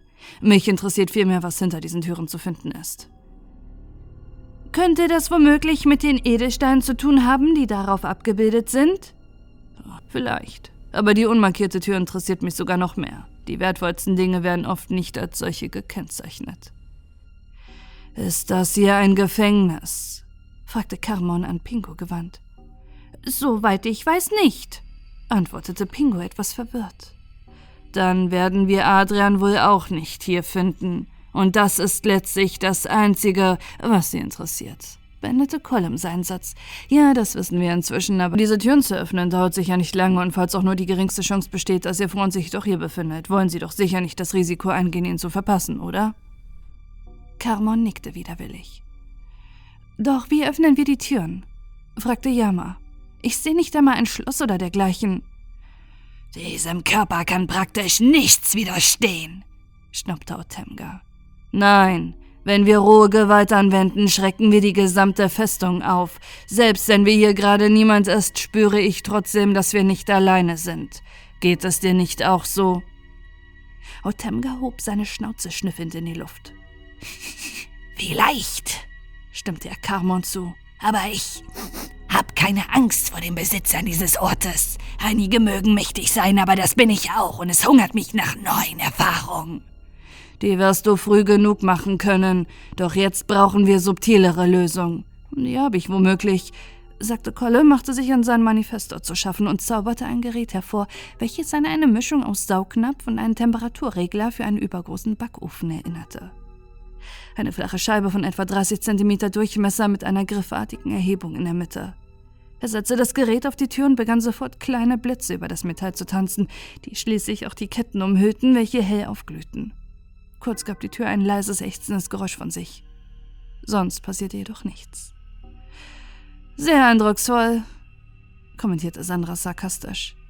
Die Tür muss über eine besondere Sicherung verfügen. Die Tür muss über eine besondere Sicherung verfügen. Vielleicht sollten wir es doch zunächst bei der anderen versuchen. Er zog das Gerät ab, welches dabei ein schmatzendes Geräusch von sich gab, und ging damit zur gegenüberliegenden Tür. Was ist? fragte Yama, der aufgefallen war, dass Pingos Blick starr auf die ferne Ausgangstür geheftet war. Hast du Angst, dass wir Besuch bekommen? Ja, ich bin nun mal kein Krieger. Ja, ich auch nicht, Gelehrter. Aber dafür sind wir genügend früchteringende Gestalten an unserer Seite. Wenn wir es zwischen denen aushalten, sollte uns eigentlich nichts mehr schrecken. Außerdem hast du dich in Shaktas Höhle gut geschlagen. Gut geschlagen? Ich wurde niedergetrampelt. Aber du hattest den Mut, es zu versuchen. Danke fürs Aufmuntern, aber leider bin ich zu intelligent, um mich von solchen Motivationssprüchen in Sicherheit wiegen zu lassen. Mut führt häufig genug in den Tod. ich hasse solche Sprüche auch, aber solange man noch den Atem hat, um sich darüber lustig zu machen, haben sie durchaus einen Punkt. Es funktioniert, sagte Colin begeistert, als die Tür plötzlich mit einem leisen Klacken ein Spalt weit aufging. Helles Licht flutete ihnen entgegen, so hell, dass nicht nur Colin, der über keine Lieder verfügte, seine Augen mit der Hand abschirmen musste. Dennoch war der Deowani der Erste, der eintrat, gefolgt von Sandra, Yarma und Pingo sowie Otemga und Karmon, wobei letzter sich tief hinunterbeugen musste, um durch die Tür zu passen. Da die Decke des Raumes jedoch bedeutend höher war als sein Eingang, konnte er seinen Kopf nach dem Eintreten wieder aufrichten. Ich sehe überhaupt nichts. Dieses Licht überstrahlt alles. Es ist fast schlimmer, als direkt in die Sonne zu sehen. Wahrscheinlich ist es für unsere Netzhaut und unsere Sehnerven auch ähnlich schädlich, vermutete Yarma. Womöglich ein zusätzlicher Schutzmechanismus. Wahrscheinlich können nur Relandi diese Lichtintensität ertragen. Und das kriegen wir hin. Colum tastete mit seiner rechten Hand blind nach seinem Manifesto und öffnete ihn, während er mit der linken weiterhin seine Augen vor dem Licht abschirmte. Es dauerte einige Momente, dann jedoch war ein schwirrendes Geräusch wie von Rotoren zu hören und kurz darauf ein mehrfaches metallisches Klacken. Augenblicklich wurde der gesamte Raum stockdunkel. Darker-Drohnen, erklärte Colum. Sie machen Lichtquellen ausfindig und schirmen sie zuverlässig ab. Auch ein Produkt ihrer Firma. Ursprünglich nicht, stammt von Urana Enterprises, aber dieses Unternehmen haben wir schon vor Jahren geschluckt. Ein gewisser Stolz schwang in seiner Stimme mit. Das ist leider nur auch nicht gerade besser, meinte Sandra. Sehen können wir so immer noch nichts. Nur Geduld, natürlich sind sie regelbar. Wieder fummelte Colum an seinem Koffer herum und schließlich kehrte eine schwächere, angenehmere Beleuchtung in den Raum zurück und enthüllte, was sich darin befand. Ähnlich wie in dem Raum mit den eingesperrten Tieren gab es auch hier eine Reihe gut gefüllter Regale aus weißem Metall, die jedoch nicht vergittert und auch nicht von Lebewesen bewohnt waren. Stattdessen gab es hier Schmuckstücke, Edelsteine, Bücher, exotische Waffen verschiedenster Bauart, kleine Maschinen und Apparate von unklarer Funktion, ungewöhnliche Talismane aus Knochen und Hölzern, Uniformfläschchen mit unterschiedlichen Flüssigkeiten und kleine Kästchen aus Metall, Kunststoff, Holz, Stein und anderen Materialien. Das sieht ja aus wie in einer Savatenkammer, meinte Sandra, deren früherer Fernsehkonsum ihr diese Assoziation praktisch aufnötigte. Was ist eine Asservatenkammer? Ein Ort, an dem die Gesetzeshüter von Sandras Heimatwelt Gegenstände aufbewahren, deren Besitz oder Transport gegen die dortigen Gesetze verstößt. Hey, ich kann für mich selbst sprechen. Entschuldigung, sagte Pingo zerknirscht. Der Vergleich ist vielleicht gar nicht so unpassend. Nach allem, was ich weiß, sind die Relandi religiöse Fanatiker. Gut möglich, dass sie bestimmte Gegenstände nicht in ihrer Festung dulden, sie aber gleichzeitig für zu wertvoll halten, um sie zu vernichten. Wenn das die persönlichen Gegenstände ihrer Rekruten sind, bedeutet das nicht, dass auch Adrians. Sandra brach ab, als ihr bewusst wurde, dass sie damit die anderen auf sehr gefährliche Gedanken brachte. Aber wie sie kurz darauf feststellte, war es bereits zu spät für solche Überlegungen. Genau so ist es, sagte Carmon und hielt Adrians Katalog demonstrativ in die Höhe, bevor er ihn in seinen Inneren verbarg. Sandra fluchte und ihre Augen folgten seinen Bewegungen voller Begehren. Yama hingegen hatte sich abgewandt und war voll auf jenen Bereich konzentriert, in dem die medizinischen Utensilien gelagert wurden. Willst du ihm seinen Katalog jetzt auch noch wegnehmen, nachdem du schon meinen gestohlen hast? Carmon schüttelte den Kopf. Nein, im Gegenteil. Ich werde ihn ihm zurückgeben, genau wie auch dir, wenn all dies überstanden ist. Darauf hast du mein Wort. Natürlich, sagte Sandra und brachte so viel Verachtung und Misstrauen in diesem einen Wort unter, dass Carmon zusammenzuckte. Wir sollten mal lieber schauen, ob wir sonst etwas Nützliches finden, bevor sich Colum alles eingesteckt hat, bemerkte Pingo, und tatsächlich hatte der Deowani diverse Behälter manifestiert, in die er alle irgendwie wertvoll oder nützlich wirkenden Gegenstände praktisch mit beiden Händen hineinschaufelte. Hör sofort damit auf. Wenn überhaupt gehört das hier uns allen, wenn kein anderslautender Vertrag geschlossen würde, gehören nach deowanischen Recht all diese Gegenstände demjenigen, der sie sich nimmt. Außer man nimmt ihn vorher die Hände, mit denen er sie sich nehmen könnte, drohte Kamon. Soll ich diesen Mann fressen? schlug Autemga vor. Das wäre zumindest bedenkenswert. Ich dachte, er wäre ein Teil von dir, erinnerte ihn Pingu, der von so zarter Natur war, um der Vorstellung eines zerfetzten Kolem etwas abgewinnen zu können. Dann wäre er noch ein größerer Teil, knurrte Otemga. Schon gut, schon gut. Allerdings müsste ich daran erinnern, dass es Teil unserer Abmachung war, dass Sie mir dabei helfen, einige Dinge aus dieser Festung zu holen. Davon abgesehen verfüge nur ich über die nötige Infrastruktur für den Transport. Ich würde sagen, einige Dinge hast du dir bereits gekrallt. Es geht ja auch nicht darum, ihnen ihre Beute wegzunehmen, versuchte es Pingo diplomatisch. Es geht lediglich darum zu schauen, was uns dabei helfen könnte, Adrian zu befreien und diese Festung wieder lebend zu verlassen.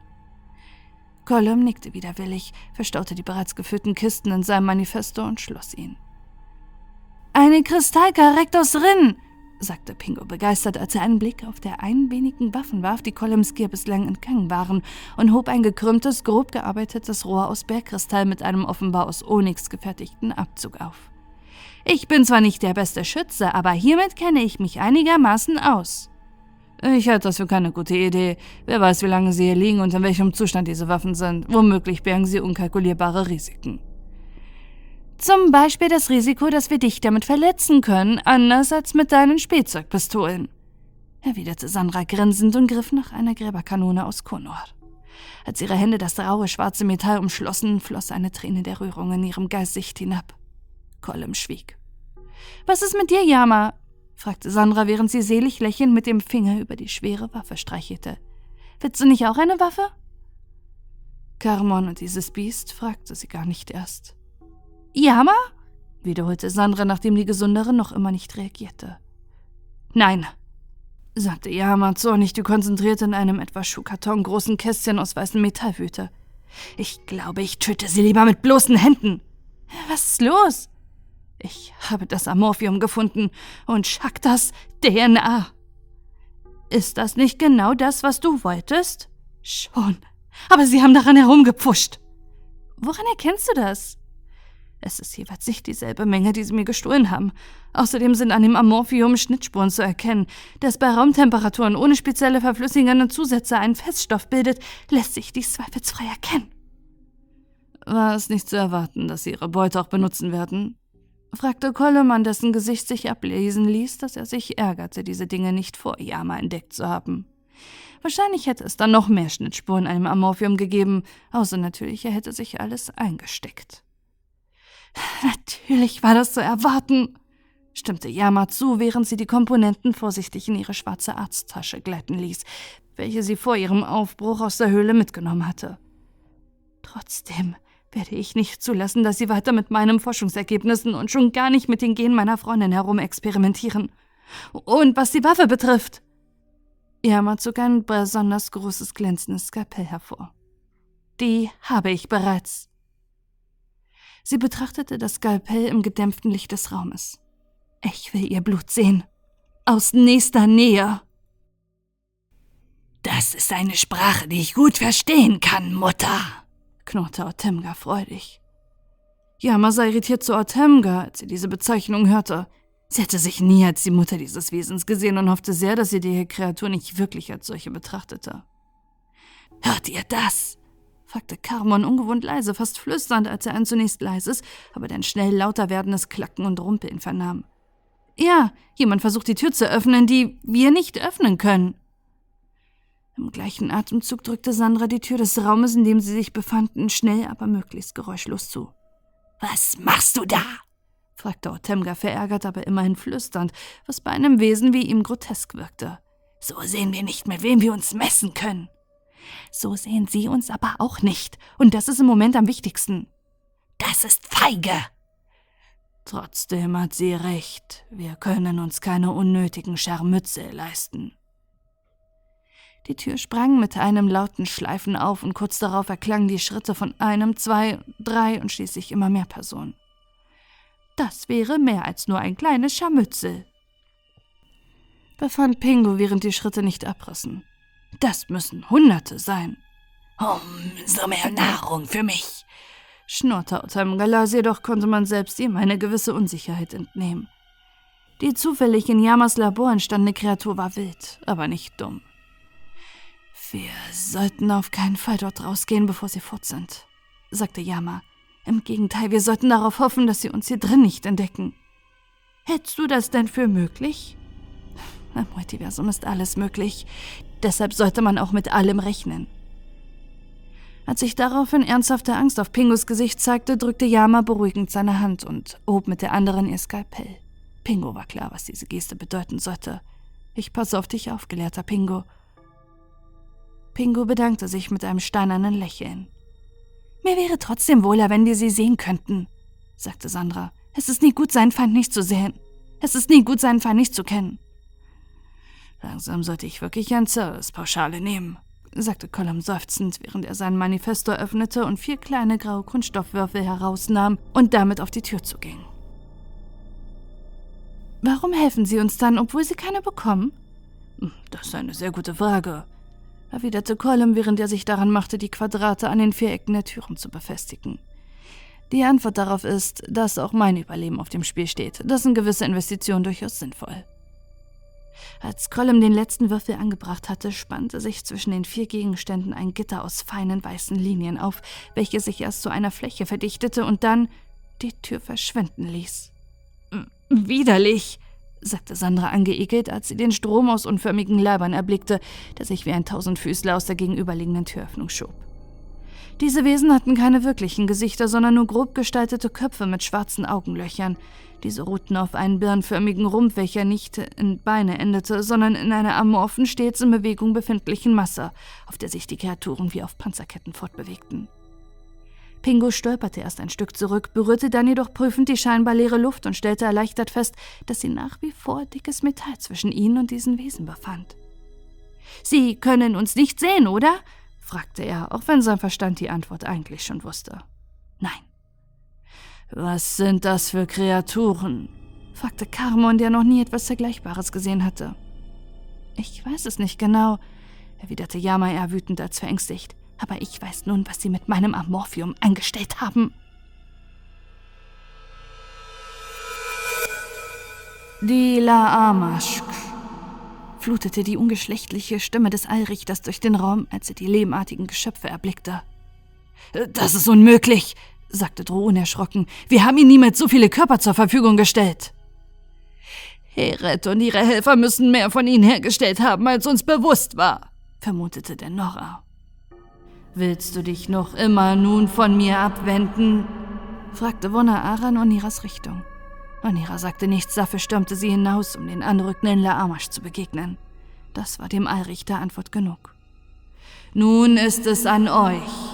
Beseitigen wir gemeinsam diese Bedrohung für das Licht, denn bei allen Fehlern, die unsere Gemeinschaft haben mag, eine Herrschaft des Schatten wäre viel schlimmer. Lasst sie uns mit vereinten Kräften zurückdrängen. Und achtet gut auf euren Nebenmann, sagte Slizza, doch ihre geflüsterte Warnung verhallte ungehört, während die versammelten Relandi entschlossen aus der Halle stürmten. Mit einigen geschickt platzierten Schüssen gelang es Sunira, drei der La-Amash noch im ersten Ansturm auszuschalten. Dass ihr das gelang, lag vor allem daran, dass es sich schon lange mit den fremdartigen Kreaturen beschäftigt hatte. Zwar hatte sie damals nie die Entscheidung des Allrichters und damit auch nicht die Loyalität der Laamash in Frage gestellt, jedoch wollte sie von ausnahmslos jeder Kreatur wissen, wie sie zu töten war. Das hielt sie für ihre Pflicht als Zartmeisterin. Deshalb hatte sie einige Studien im Verborgenen durchgeführt und wusste dadurch, dass es darauf ankam, die Kreaturen genau in ihrer Körpermitte zu treffen. Kurz oberhalb des Punktes, an dem bei den meisten Humanoiden der Bauchnabel lag. Dort lag der Anker für ihr Bewusstsein und der Motor ihrer unfertigen Körper. Immer wenn sie nicht vollständig ihre Zielgestalt übernommen hatten, konnte man sie dort verletzen. Andernfalls ließen sie sich auf dieselbe Weise töten wie ihre Zielspezies, nur meist schwerer. Dass sie dieses Wissen besaß, hatte sie niemand verraten, denn das hätte zu unangenehmen Fragen darüber geführt, wie sie es erlangt hatte. Zum Glück lernten die Hirten in ihrem Gefolge schnell. Als sie sahen, wie die Kreaturen durch Oniras Angriffe zerplatzten und die lehmartige Substanz, aus der sie gemacht worden waren, überall verteilten, stellten sie sich ebenfalls auf diese Taktik ein. Ob die Wehe Basura und die abtrünnigen Hirten darauf kommen würden, war ihr relativ egal. Immerhin folgten sie dem falschen Allrichter und stellten sich gemeinsam mit ihm gegen ihre Tradition. Sollten sie dafür ruhig den verdienten Tod empfangen. Ihre eigenen Leute jedenfalls schlugen schnell eine Schneise in die Reihen der Kreaturen, die keine Waffen besaßen. Sondern sich lediglich auf ihre dehnbaren Gliedmaßen verließen, die sie wie Peitschen oder Hämmer umherwirbeln ließen. Und ihres Herz schlug schneller vor Freude. Dieser Kampf würde schon bald in Kürze beendet sein. Dann würde sie sich um die Rebellen und um den falschen Allrichter kümmern. Niemand kann dem Licht widerstehen! brüllte sie mit erhobenen Hirtenstab, während sie mit jedem einzelnen Schuss lehmiger Matsch wie Blut gegen ihren Körper klatschte und blasse Schatten ihre zerstörten Gefäße verließen. Ihre Gefolgsleute stimmten an ihren Ruf ein. Mit Entsetzen sah Slizzer dabei zu, wie immer mehr unförmige Laamasch aus der Halle der Geheimnisse hervorströmten.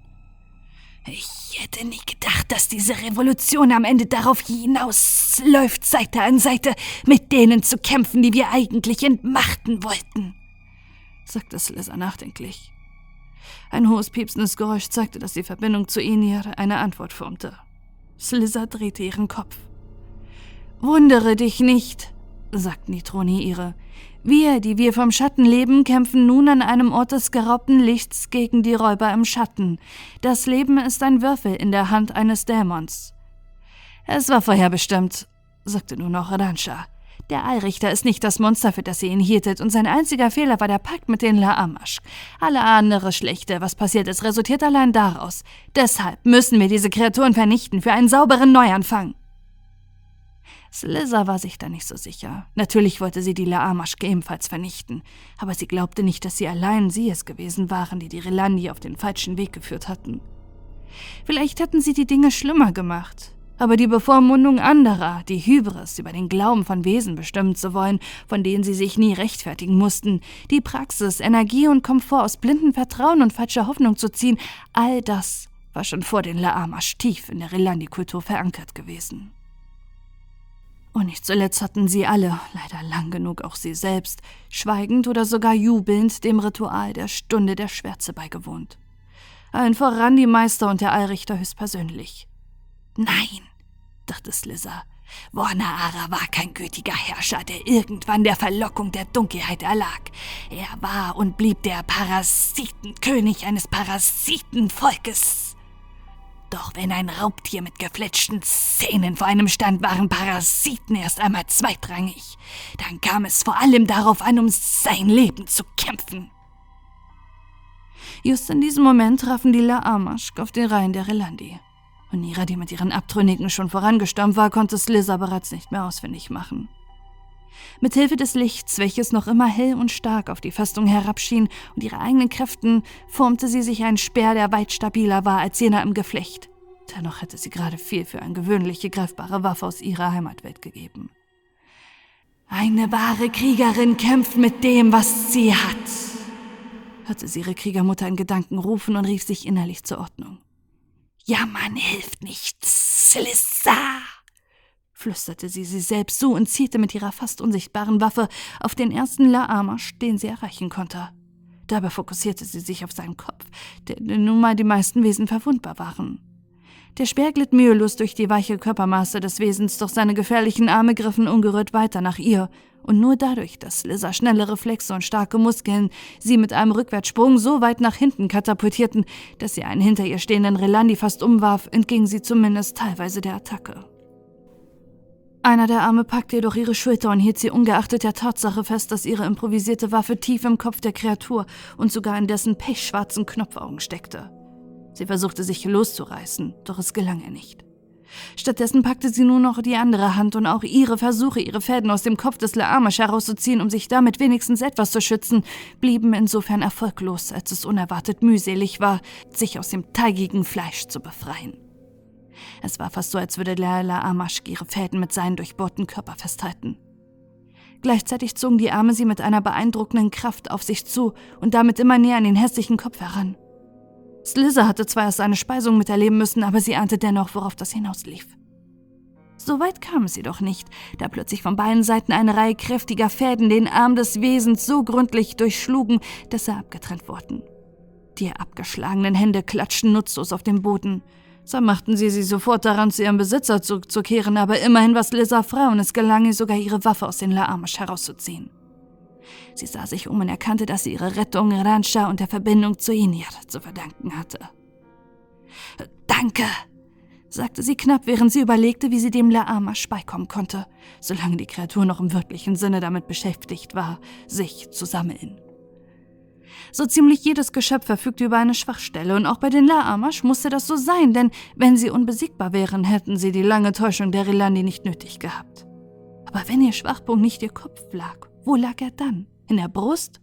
Dort befand sich bei vielen Lebewesen das Herz, aber längst nicht bei allen, und wenn sie sich diesbezüglich irrte, könnte das fatal sein. In dem Moment war dieser Laamasch noch der einzige in ihrer direkten Umgebung, aber die anderen Relani, die sich wie im Kampf befanden, schienen ähnlich rastlos zu sein und einige hatten schon üble Verletzungen durch die Hand der Kreaturen erlitten. Oder Schlimmeres. Verdammt! dachte Slizzer, die Schwachstelle könne sich doch praktisch überall befinden. Doch statt Verzweiflung in ihr auszulösen, bescherte ihr dieser deprimierende Gedanke eine Idee. Netz! rief sie den anderen beiden entgegen. Wir brauchen ein Netz! Ihre Kampfgefährten verstanden sofort. Beinahe synchron schossen sie ihre Energiefäden ab und verwoben sie zu einem Gitter, wobei Iranscha und die Verbindung zu Hinia die Quer- und Slizzer die Längsstreben erzeugten. Dann warfen sie ihre Schöpfung gemeinsam auf ihren Gegner und zerschnitten ihn in kleine Würfel. Nimm das, du Wullasch! fluchte Slizzer in ihrer Muttersprache, wobei der Fluch einen völlig unfähigen und noch dazu feigen Krieger bezeichnete. Das sollte uns wenigstens etwas Zeit verschaffen, selbst wenn ihn das nicht tötet, dachte Celissa. Doch ihre Taktik ging auf. Die Einzelteile des zerschnittenen Laamasch fielen nicht einfach nur auf den Boden, sondern zerplatzten und besudelten die drei, beziehungsweise vier, wenn man die Verbindung zu Hiniere als zwei Individuen zählte, mit dessen Überresten, während sein düsterer Geist zum Himmel hinauf aufstieg.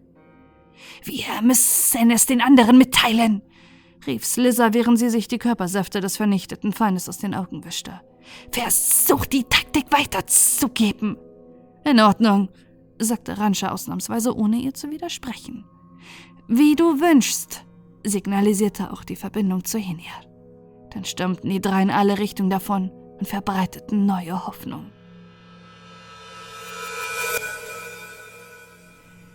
Erfüllt von Ehrfurcht sah der Nora dabei zu, wie der Allrichter das Licht aus dem Himmel zu sich hinabzog und zu tödlichen breiten Strahlen bündelte, der den Laamasch gnadenlos entgegenwarf und ihr künstliches, lehmiges Fleisch verdampfen ließ.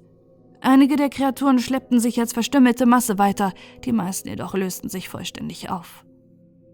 Diese Macht, dachte der Nora verzückt, dieses wunderbare Licht. Ich tue gut daran, ihm zu dienen. Ihre Feinde mochten nach wie vor in der Überzahl sein, aber sie war sich sicher, dass sie letztlich gewinnen würden. Immerhin hatten sie das Licht auf ihrer Seite. Wir können nicht mehr länger warten, hatte die gedankliche Stimme von Avo Ururot, dem Geistspiegel, durch Herets Kopf. Ansonsten verlieren wir. Setz den Plan jetzt um! Die Laamasch hatten keine egalitäre, quasi-kollektivistische Gemeinschaft wie die Skionen oder die Troniire. Sie folgten vielmehr einer strikten Hierarchie und einem einzigen mächtigen Anführer, der als unfehlbar und unersetzbar galt. Dabei verehrten sie ihn nicht in peinlichen, kriecherischen Ritualen oder umschmeichelten ihn mit schwülzigen, unterwürfigen Komplimenten. Das verlangte Arvo Orot nicht. Alles, was er wollte, war, dass seine Befehle bedingungslos befolgt wurden, und das taten seine Untergebenen zumeist. Dadurch konnte er durch sie hindurch handeln, auch wenn er selbst nicht direkt in das Geschehen eingreifen konnte. Keiner der minderwertigen Körper, die hier zur Verfügung standen, hätte seinen Willen auch nur annähernd fassen können. Natürlich, Avorot, antwortete Heret, die sich mit ihren Truppen angeschlossen hatte, von denen gerade die letzte die Halle der Geheimnisse verlassen hatten. Hadet machte es nichts aus, eine Befehlsempfängerin zu sein. Ganz besonders nicht, wenn ihr die Ausführung eines Befehls so viel Freude bereitete wie das, was nun kommen würde. Mit geradezu feierlicher Vorfreude gab sie die Anweisung des Gastspiegels weiter. Ihr seid einfach nur lächerlich, rief Onira übermütig, während sie mit ihrem Hirtenstab einen weiteren Laamasch mit einem Lichtgeschoss vernichtete und kurz darauf ihren Stab durch den Rücken eines Dritten trieb. Die ansonsten so ernste Frau war in geradezu ausgelassener Stimmung. Umso mehr, da ihr aufgefallen war, dass ihre Gegner nicht länger Verstärkung erhielten. Gut, Ronno und Hyra, die beiden durchaus fähige Krieger waren, waren leider ihren Feinden zu nahe gekommen und von den umherpeitschenden Gliedmassen so schwer getroffen worden, dass Onira ihre Qualen hatte ein Ende setzen müssen. Das betrübte sie, aber im Kampf für das Licht mussten manchmal Opfer gebracht werden, und es gab noch immer genügend Frauen und Männer an ihrer Seite, denen sie vertrauen konnte. Sie würden gewinnen. Plötzlich schoss ein scharfer Schmerz durch Oniras Schulter, ein grässliches Splittern drang in ihre Ohren und der Hirtenstab fiel aus ihrer kraftlosen rechten Hand. Trotzdem gelang sie, sich umzudrehen und zugleich einen weiteren Angriff zu entgehen, der direkt auf ihren Kopf gezielt war. Der Angriff stammte von Kira, einer Hirtin, die ihr gut vertraut war und die genauso lange Teil der Gemeinschaft der Rilandi gewesen war wie sie. Mehr noch, sie waren am selben Tag in der Kammer der Blüte, von denselben Eltern gezeugt und geboren worden, und sie waren gemeinsam in den folgenden zehn Tagen zur vollen Reife gelangt, um fortan dem Licht dienen zu können. Also warum griff die Frau sie an? War das wieder eine Teufelei des Gehirn? Noch bevor sie die schwarzen Augen und die lehmigen Linien in Kiras Antlitz beobachtete, welche die Laamasch für Sekundenbruchteile schelmisch aufblitzen ließ, erahnte sie die Antwort. Wie hatte sie so dumm sein können, anzunehmen, dass ihre Truppe allein aus Rilandi bestand? Obwohl sie eine ausgeprägte Rechtshänderin war, versuchte sie ihren Stab mit der linken wieder aufzunehmen, aber die falsche Kira trat ihm brutal weg, hob ihren eigenen Stab und zielte damit auf Oniras Brust. Lebe wohl, Hirtenmeisterin, sagte sie mit einer dunklen, unweiblichen Stimme, und ehe Onira sich dagegen wehren konnte, stieß sie die Spitzen des Hirtenstabs in ihr Fleisch. Onira schnappte ächzend nach Luft, als die gefährlichen Spitzen nicht nur ihre harte Außenhaut, sondern auch das weiche Gewebe darunter verletzten und schließlich an ihrem Wesenskern kratzten. Ich muss das loswerden, dachte sie. Noch kann ich mich heilen. Hirten, helft mir! rief sie, während sie ihre Hände um den Stab legte und sich gegen den Laama stemmte. Aber der Griff der falschen Kira war zu hart und ihre Verbündeten waren in ihre eigenen Kämpfe verwickelt.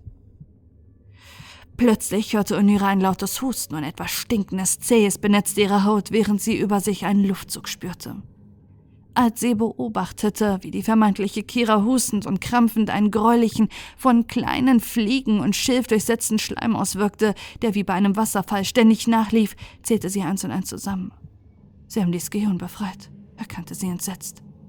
Dennoch nutzte sie die Schwäche ihrer Gegnerin, zog deren Hirtenstab aus ihrem Bauch, heilte ihre Wunde mit einem einzigen Handschlag und schuf eine feine Fädenbarriere vor ihren Nasenlöchern, durch den sie zwar atmen konnte, der jedoch die Sumpfsporen des Gejon draußen halten sollte.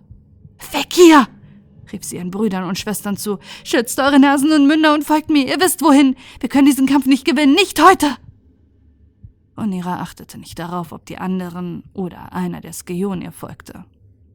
Es ist keine Feigheit, sagte sie zu sich selbst, nur strategische Klugheit. Doch ihre Worte klangen selbst an ihren eigenen Ohren hohl.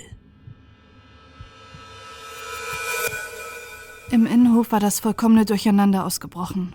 Relani wandten sich gegeneinander, weil manche von ihnen in Wahrheit Laamaschk waren und manchmal sogar, weil ihre Mitstreiter sie im Kampfgetümmel fälschlicherweise dafür hielten. Die offen auftretenden Laamasch gaben sich nicht länger damit zufrieden, ihre Gegner zu töten, sondern zogen sie vermehrt in ihre Umarmung und stahlen ihnen ihre Identität, wodurch noch mehr Verwirrung in den Reihen der echten Relandi geschaffen wurde. Gleichzeitig schwebten oder liefen die Skionen über das Schlachtfeld und verteilten Tod und Verderben an Relandi wie an Laamaschk. Lichtkugeln flogen, Energiefäden zuckten, Moorlöcher, Nebel, Irrlichter und Insekten breiteten sich überall aus und wilde Schreie hallten durch die Festung und in all dem Chaos versuchte Warner Aras imposante Gestalt die Lage Herr zu werden. Mitten in dieses Inferno stürmten Carmon, Sandra, Pingo, Colum, Yarma und auch Temga, die sich entschlossen hatten, ihr Versteck zu verlassen, nachdem das Sätze der unheimlichen Wesen aus der Halle der Geheimnisse hinausgetreten war. Bei den Bergen von Erin, was ist hier los? fragte Pingo. Hm, offenbar ist es hier mit Licht und Harmonie nicht halb so weit hier wie gedacht, kommentierte Colum. Wer kämpft hier überhaupt gegen wen? wunderte sich Carmon, der sich einmal mehr an den Seelenwirbel erinnert fühlte. Irgendwie schien beinahe das gesamte Multiversum ein schwächeres Abbild davon zu sein. Aufstieg, Kampf, Untergang, Verrat und der ständige Wille, sich zu behaupten. Natürlich gab es Inseln der Harmonie, wie etwa seine Verbindung mit Adrian, aber diese waren viel zu selten und flüchtig. Das ist schwer zu sagen. Die Relandi erkenne ich zwar für zwei wieder, und auch wenn es viele Jahre her ist, dass sie mich bestohlen haben, aber was sind das für Kreaturen? fragte Yama und zeigte dabei auf die Sumpfmagier, die ihre gefährlichen Kräfte großzügig verteilten. Skion, einige von ihnen waren damals Söldner meiner Armee. Sie sind tödlich, stolz und unberechenbar. Denkst du, sie erinnern sich an dich? Ich hoffe nicht.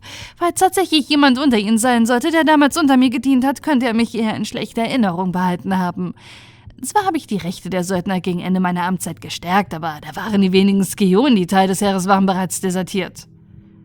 Du warst eine Herrscherin? Ja, sagte Sandra mit einem Stolz, der kurz darauf in Melancholie abdriftete. Aber diese Zeiten sind vorbei. Meint ihr, dass sich Adrian irgendwo auf diesem Schlachtfeld aufhält? Keine Ahnung, aber es würde mich nicht wundern, wenn er dieses Chaos überhaupt erst angezettelt hätte. Falls er dort nicht ist, können noch einige andere Orte in Frage kommen. Diese Festung ist groß und soweit ich weiß, gibt es hier auch Gefängnisse. Vielleicht sollten wir dort mit unserer Suche beginnen, jetzt wo alle hier miteinander beschäftigt sind. Ich denke eher, dass Ihr Freund Teil des Gemetzes ist oder vielmehr war. Sehen Sie sie doch nur dieses Hauen und Stechen an. Wahrscheinlich liegt er bereits irgendwo tot auf dem Boden und wir bringen uns nur unnötig in Gefahr. Alternativ könnte ich Ihnen allen eine befristete Festanstellung zu angemessenen Konditionen anbieten. Wenn Sie darauf eingehen, könnte ich Sie alle fort von diesem unangenehmen Ort und in Sicherheit bringen. Auf keinen Fall! Netter Versuch, der Wani, lehnte auch Yama ab. Aber Sie kriegen weder mich noch meine Komponenten an Ihre gierigen Finger. Wenn ich genügend ihrer Knochen breche, passen sie auch ganz ohne technische Spielereien in diesen Koffer, und wir sind hier geschwätzlos. Das wäre mein Angebot, antwortete Carmon finster.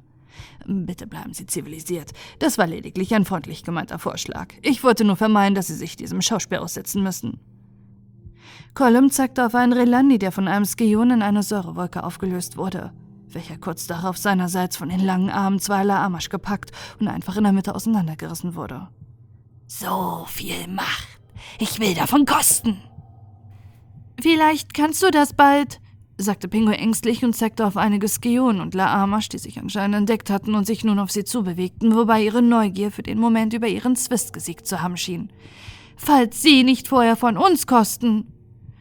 In jedem Fall sollen wir auf der Hut sein. Gerade die Skionen haben eine Menge fieser Tricks auf Lager. Das stimmt. Ich erinnere mich gut daran. Zum Glück sind wir auch nicht wehrlos. Wir werden uns um die Angreifer kümmern, aber wir sollten uns nicht zu lange mit ihnen aufhalten. Das ist nicht unser Kampf und ich glaube auch nicht, dass Adrian Teil dieses Getümmels ist. Ich spüre ihn dort nicht. Pingo, kannst du uns zu diesem Gefängnis führen? Ich glaube schon. Dann versuche nicht zu sterben sagte Carmon ernst und Pingus Gesicht schien noch mehr zu versteinern. Was habe ich nur getan? dachte der Allrichter entsetzt, während er beobachtete, wie seine Schützlinge einer nach dem anderen von Laamasch übernommen wurden oder von Skeon zerfetzt wurden. All diese Wesen habe ich hierher gebracht. Einst, bevor die Laamasch und selbst die Skeon hierher gekommen waren, war Ura nur schwächer, aber rein gewesen.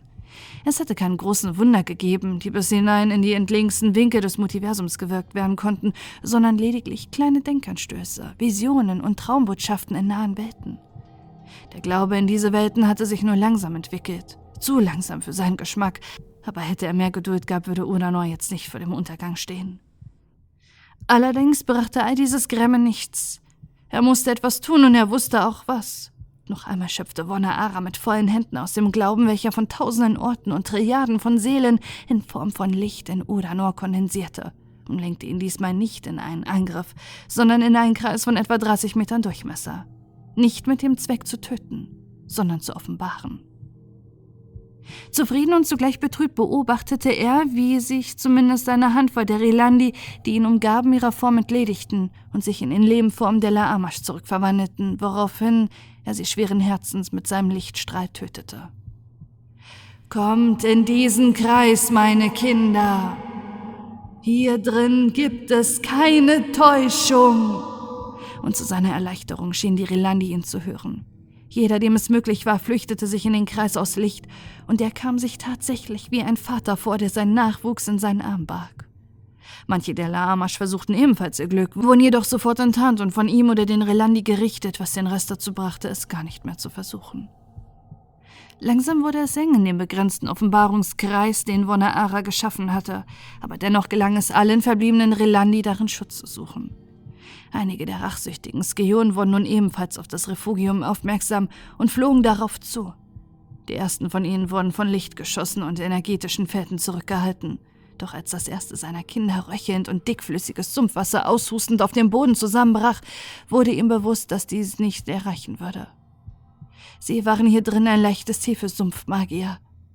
Von Haara mobilisierte all seine Kräfte und formte den Ring zu einer Kuppel, den er neben den Enttarnten auch schützende Eigenschaften verlieh. Dafür würde er nun seine Angriffsfähigkeiten verzichten müssen, aber sie würden vorerst nicht notwendig sein. Wütend und frustriert brandeten die Skionen genauso wirkungslos gegen die Barriere an, wie auch ihre Zauber, und es blieb ihnen nichts anderes übrig, als sich auf die Laamaschk zu stürzen. Unsere Feinde werden sich gegenseitig vernichten, dachte er zufrieden. Wir werden einen Neuanfang ohne diese Kreaturen wagen, und einmal mehr wird das Multiversum unter unserem Einfluss erblühen. Plötzlich vernahm er eine uralte Melodie.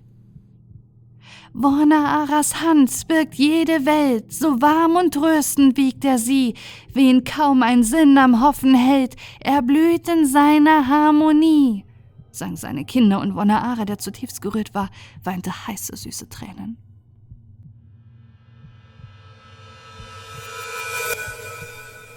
Karamon pflückte den ersten Skion, der in seine Reichweite kam, direkt aus der Luft und drückte ihn zu Boden, wo er ihm mit seinen schwarzen, blitzenden Handumdrehen den Chaos machte. Vor seinem Ableben schien dem Wesen jedoch noch ein Zauber gelungen zu sein, denn von einem auf den anderen Augenblick waren seine Hände bedeckt von einer scharf riechenden grünen Substanz, bei der er sich nur um Säure handeln konnte, die jedoch offenbar keinen Schaden an ihm bewirkte. Pingu hat mir wirklich einen nützlichen Körper geschaffen, dachte Carmon, falls das hier wirklich Säure ist. Als nun noch auch eines der Lehmwesen auf ihn zurannte, rammte er ihm den schlammbedeckte Hände tief in dessen Leib, woraufhin dieser zu zischen und zu brodeln begann. Offensichtlich Säure, dachte Carmon. Noch während seine Hände in den lehmigen Fleisch steckten, fühlte er darin eine Art Energiezentrum, nachdem er instinktiv tastete und welches er mit beiden Händen zerquetschte. Sofort explodierte der Körper des Wesens mit einem hässlichen, schmatzenden Geräusch und sein Geist verflüchtigte sich. Ein triumphaler Schrei bildete sich in Carmons Kehle, der sich bald darauf in einen verärgerten Laut verwandelte, als er spürte, wie seine Arme plötzlich mit Gewalt an seinen Körper gedrückt wurden. Er sah an sich herab und entdeckte dornige Pflanzen, die ihn wie eine Fessel umgaben. Über ihm erklang das Lachen eines weiteren Skeon. Carmon versuchte sich zu befreien, aber die Fesseln hielten stand und schnürten sich nur noch enger. Immerhin waren seine Beine noch frei und so konnte er einem weiteren Lehmwesen knapp entgehen und es mit mehreren Schüssen aus seinem integrierten Schattenstrahler zur Strecke bringen. Dann jedoch bemerkte er, wie der Boden unter seinen Füßen nachgab und weich und sumpfig wurde. Hilflos und gefesselt sank der Koloss immer weiter hinab. Du meintest doch, du seist kein guter Schütze, sagte Yarma zu Pingo, der mit seiner Waffe bunte regenbogenfarbene Kristalle auf die Skion und Laamasch abfeuerte. Obwohl seine Hand zitterte, traf er dabei überraschend häufig. Es ist ein Stück Heimat. Das gibt mir wohl etwas Sicherheit. Außerdem verfügt jedes Kristall korrekt über eine teilautomatische Zielhilfe. Sie gilt deshalb auch als Gelehrtenwaffe, was aber auch nicht bedeutet, dass man nicht auch etwas Übung bräuchte, um. Plötzlich griff Pingu sich an den Hals und machte ein würgendes Geräusch. Stinkender Schlamm tropfte von seinem Kinn. Was ist los? fragte Yama ihn besorgt, doch der Steingeweihte antwortete nicht und ließ seine Waffe fallen. Seine Augen sahen flehend zu Yama. Das muss das Werk dieser Skion sein, vermutete Yama. Sie musste etwas mit seinen Lungen angestellt haben. Yama fragte sich, ob sie ihm irgendwie helfen konnte. Gesundheit hätte vielleicht etwas bewirkt, aber sie konnte sie Pingo unmöglich verabreichen, solange seine Kehle mit diesem matschigen Moorschlamm gefüllt war. Vielleicht gab es aber auch eine andere Möglichkeit. Sie öffnete ihre Arzttasche und kramte darin herum, als sie ein Kribbeln in ihrem Nacken verriet, dass sie Gesellschaft hatte. Mit ihrem Skalpell in der Hand erwischte sie einen herannahenden Skeonen quer über dessen Gesicht. Das Wesen schrie auf und zog sich einige Meter zurück.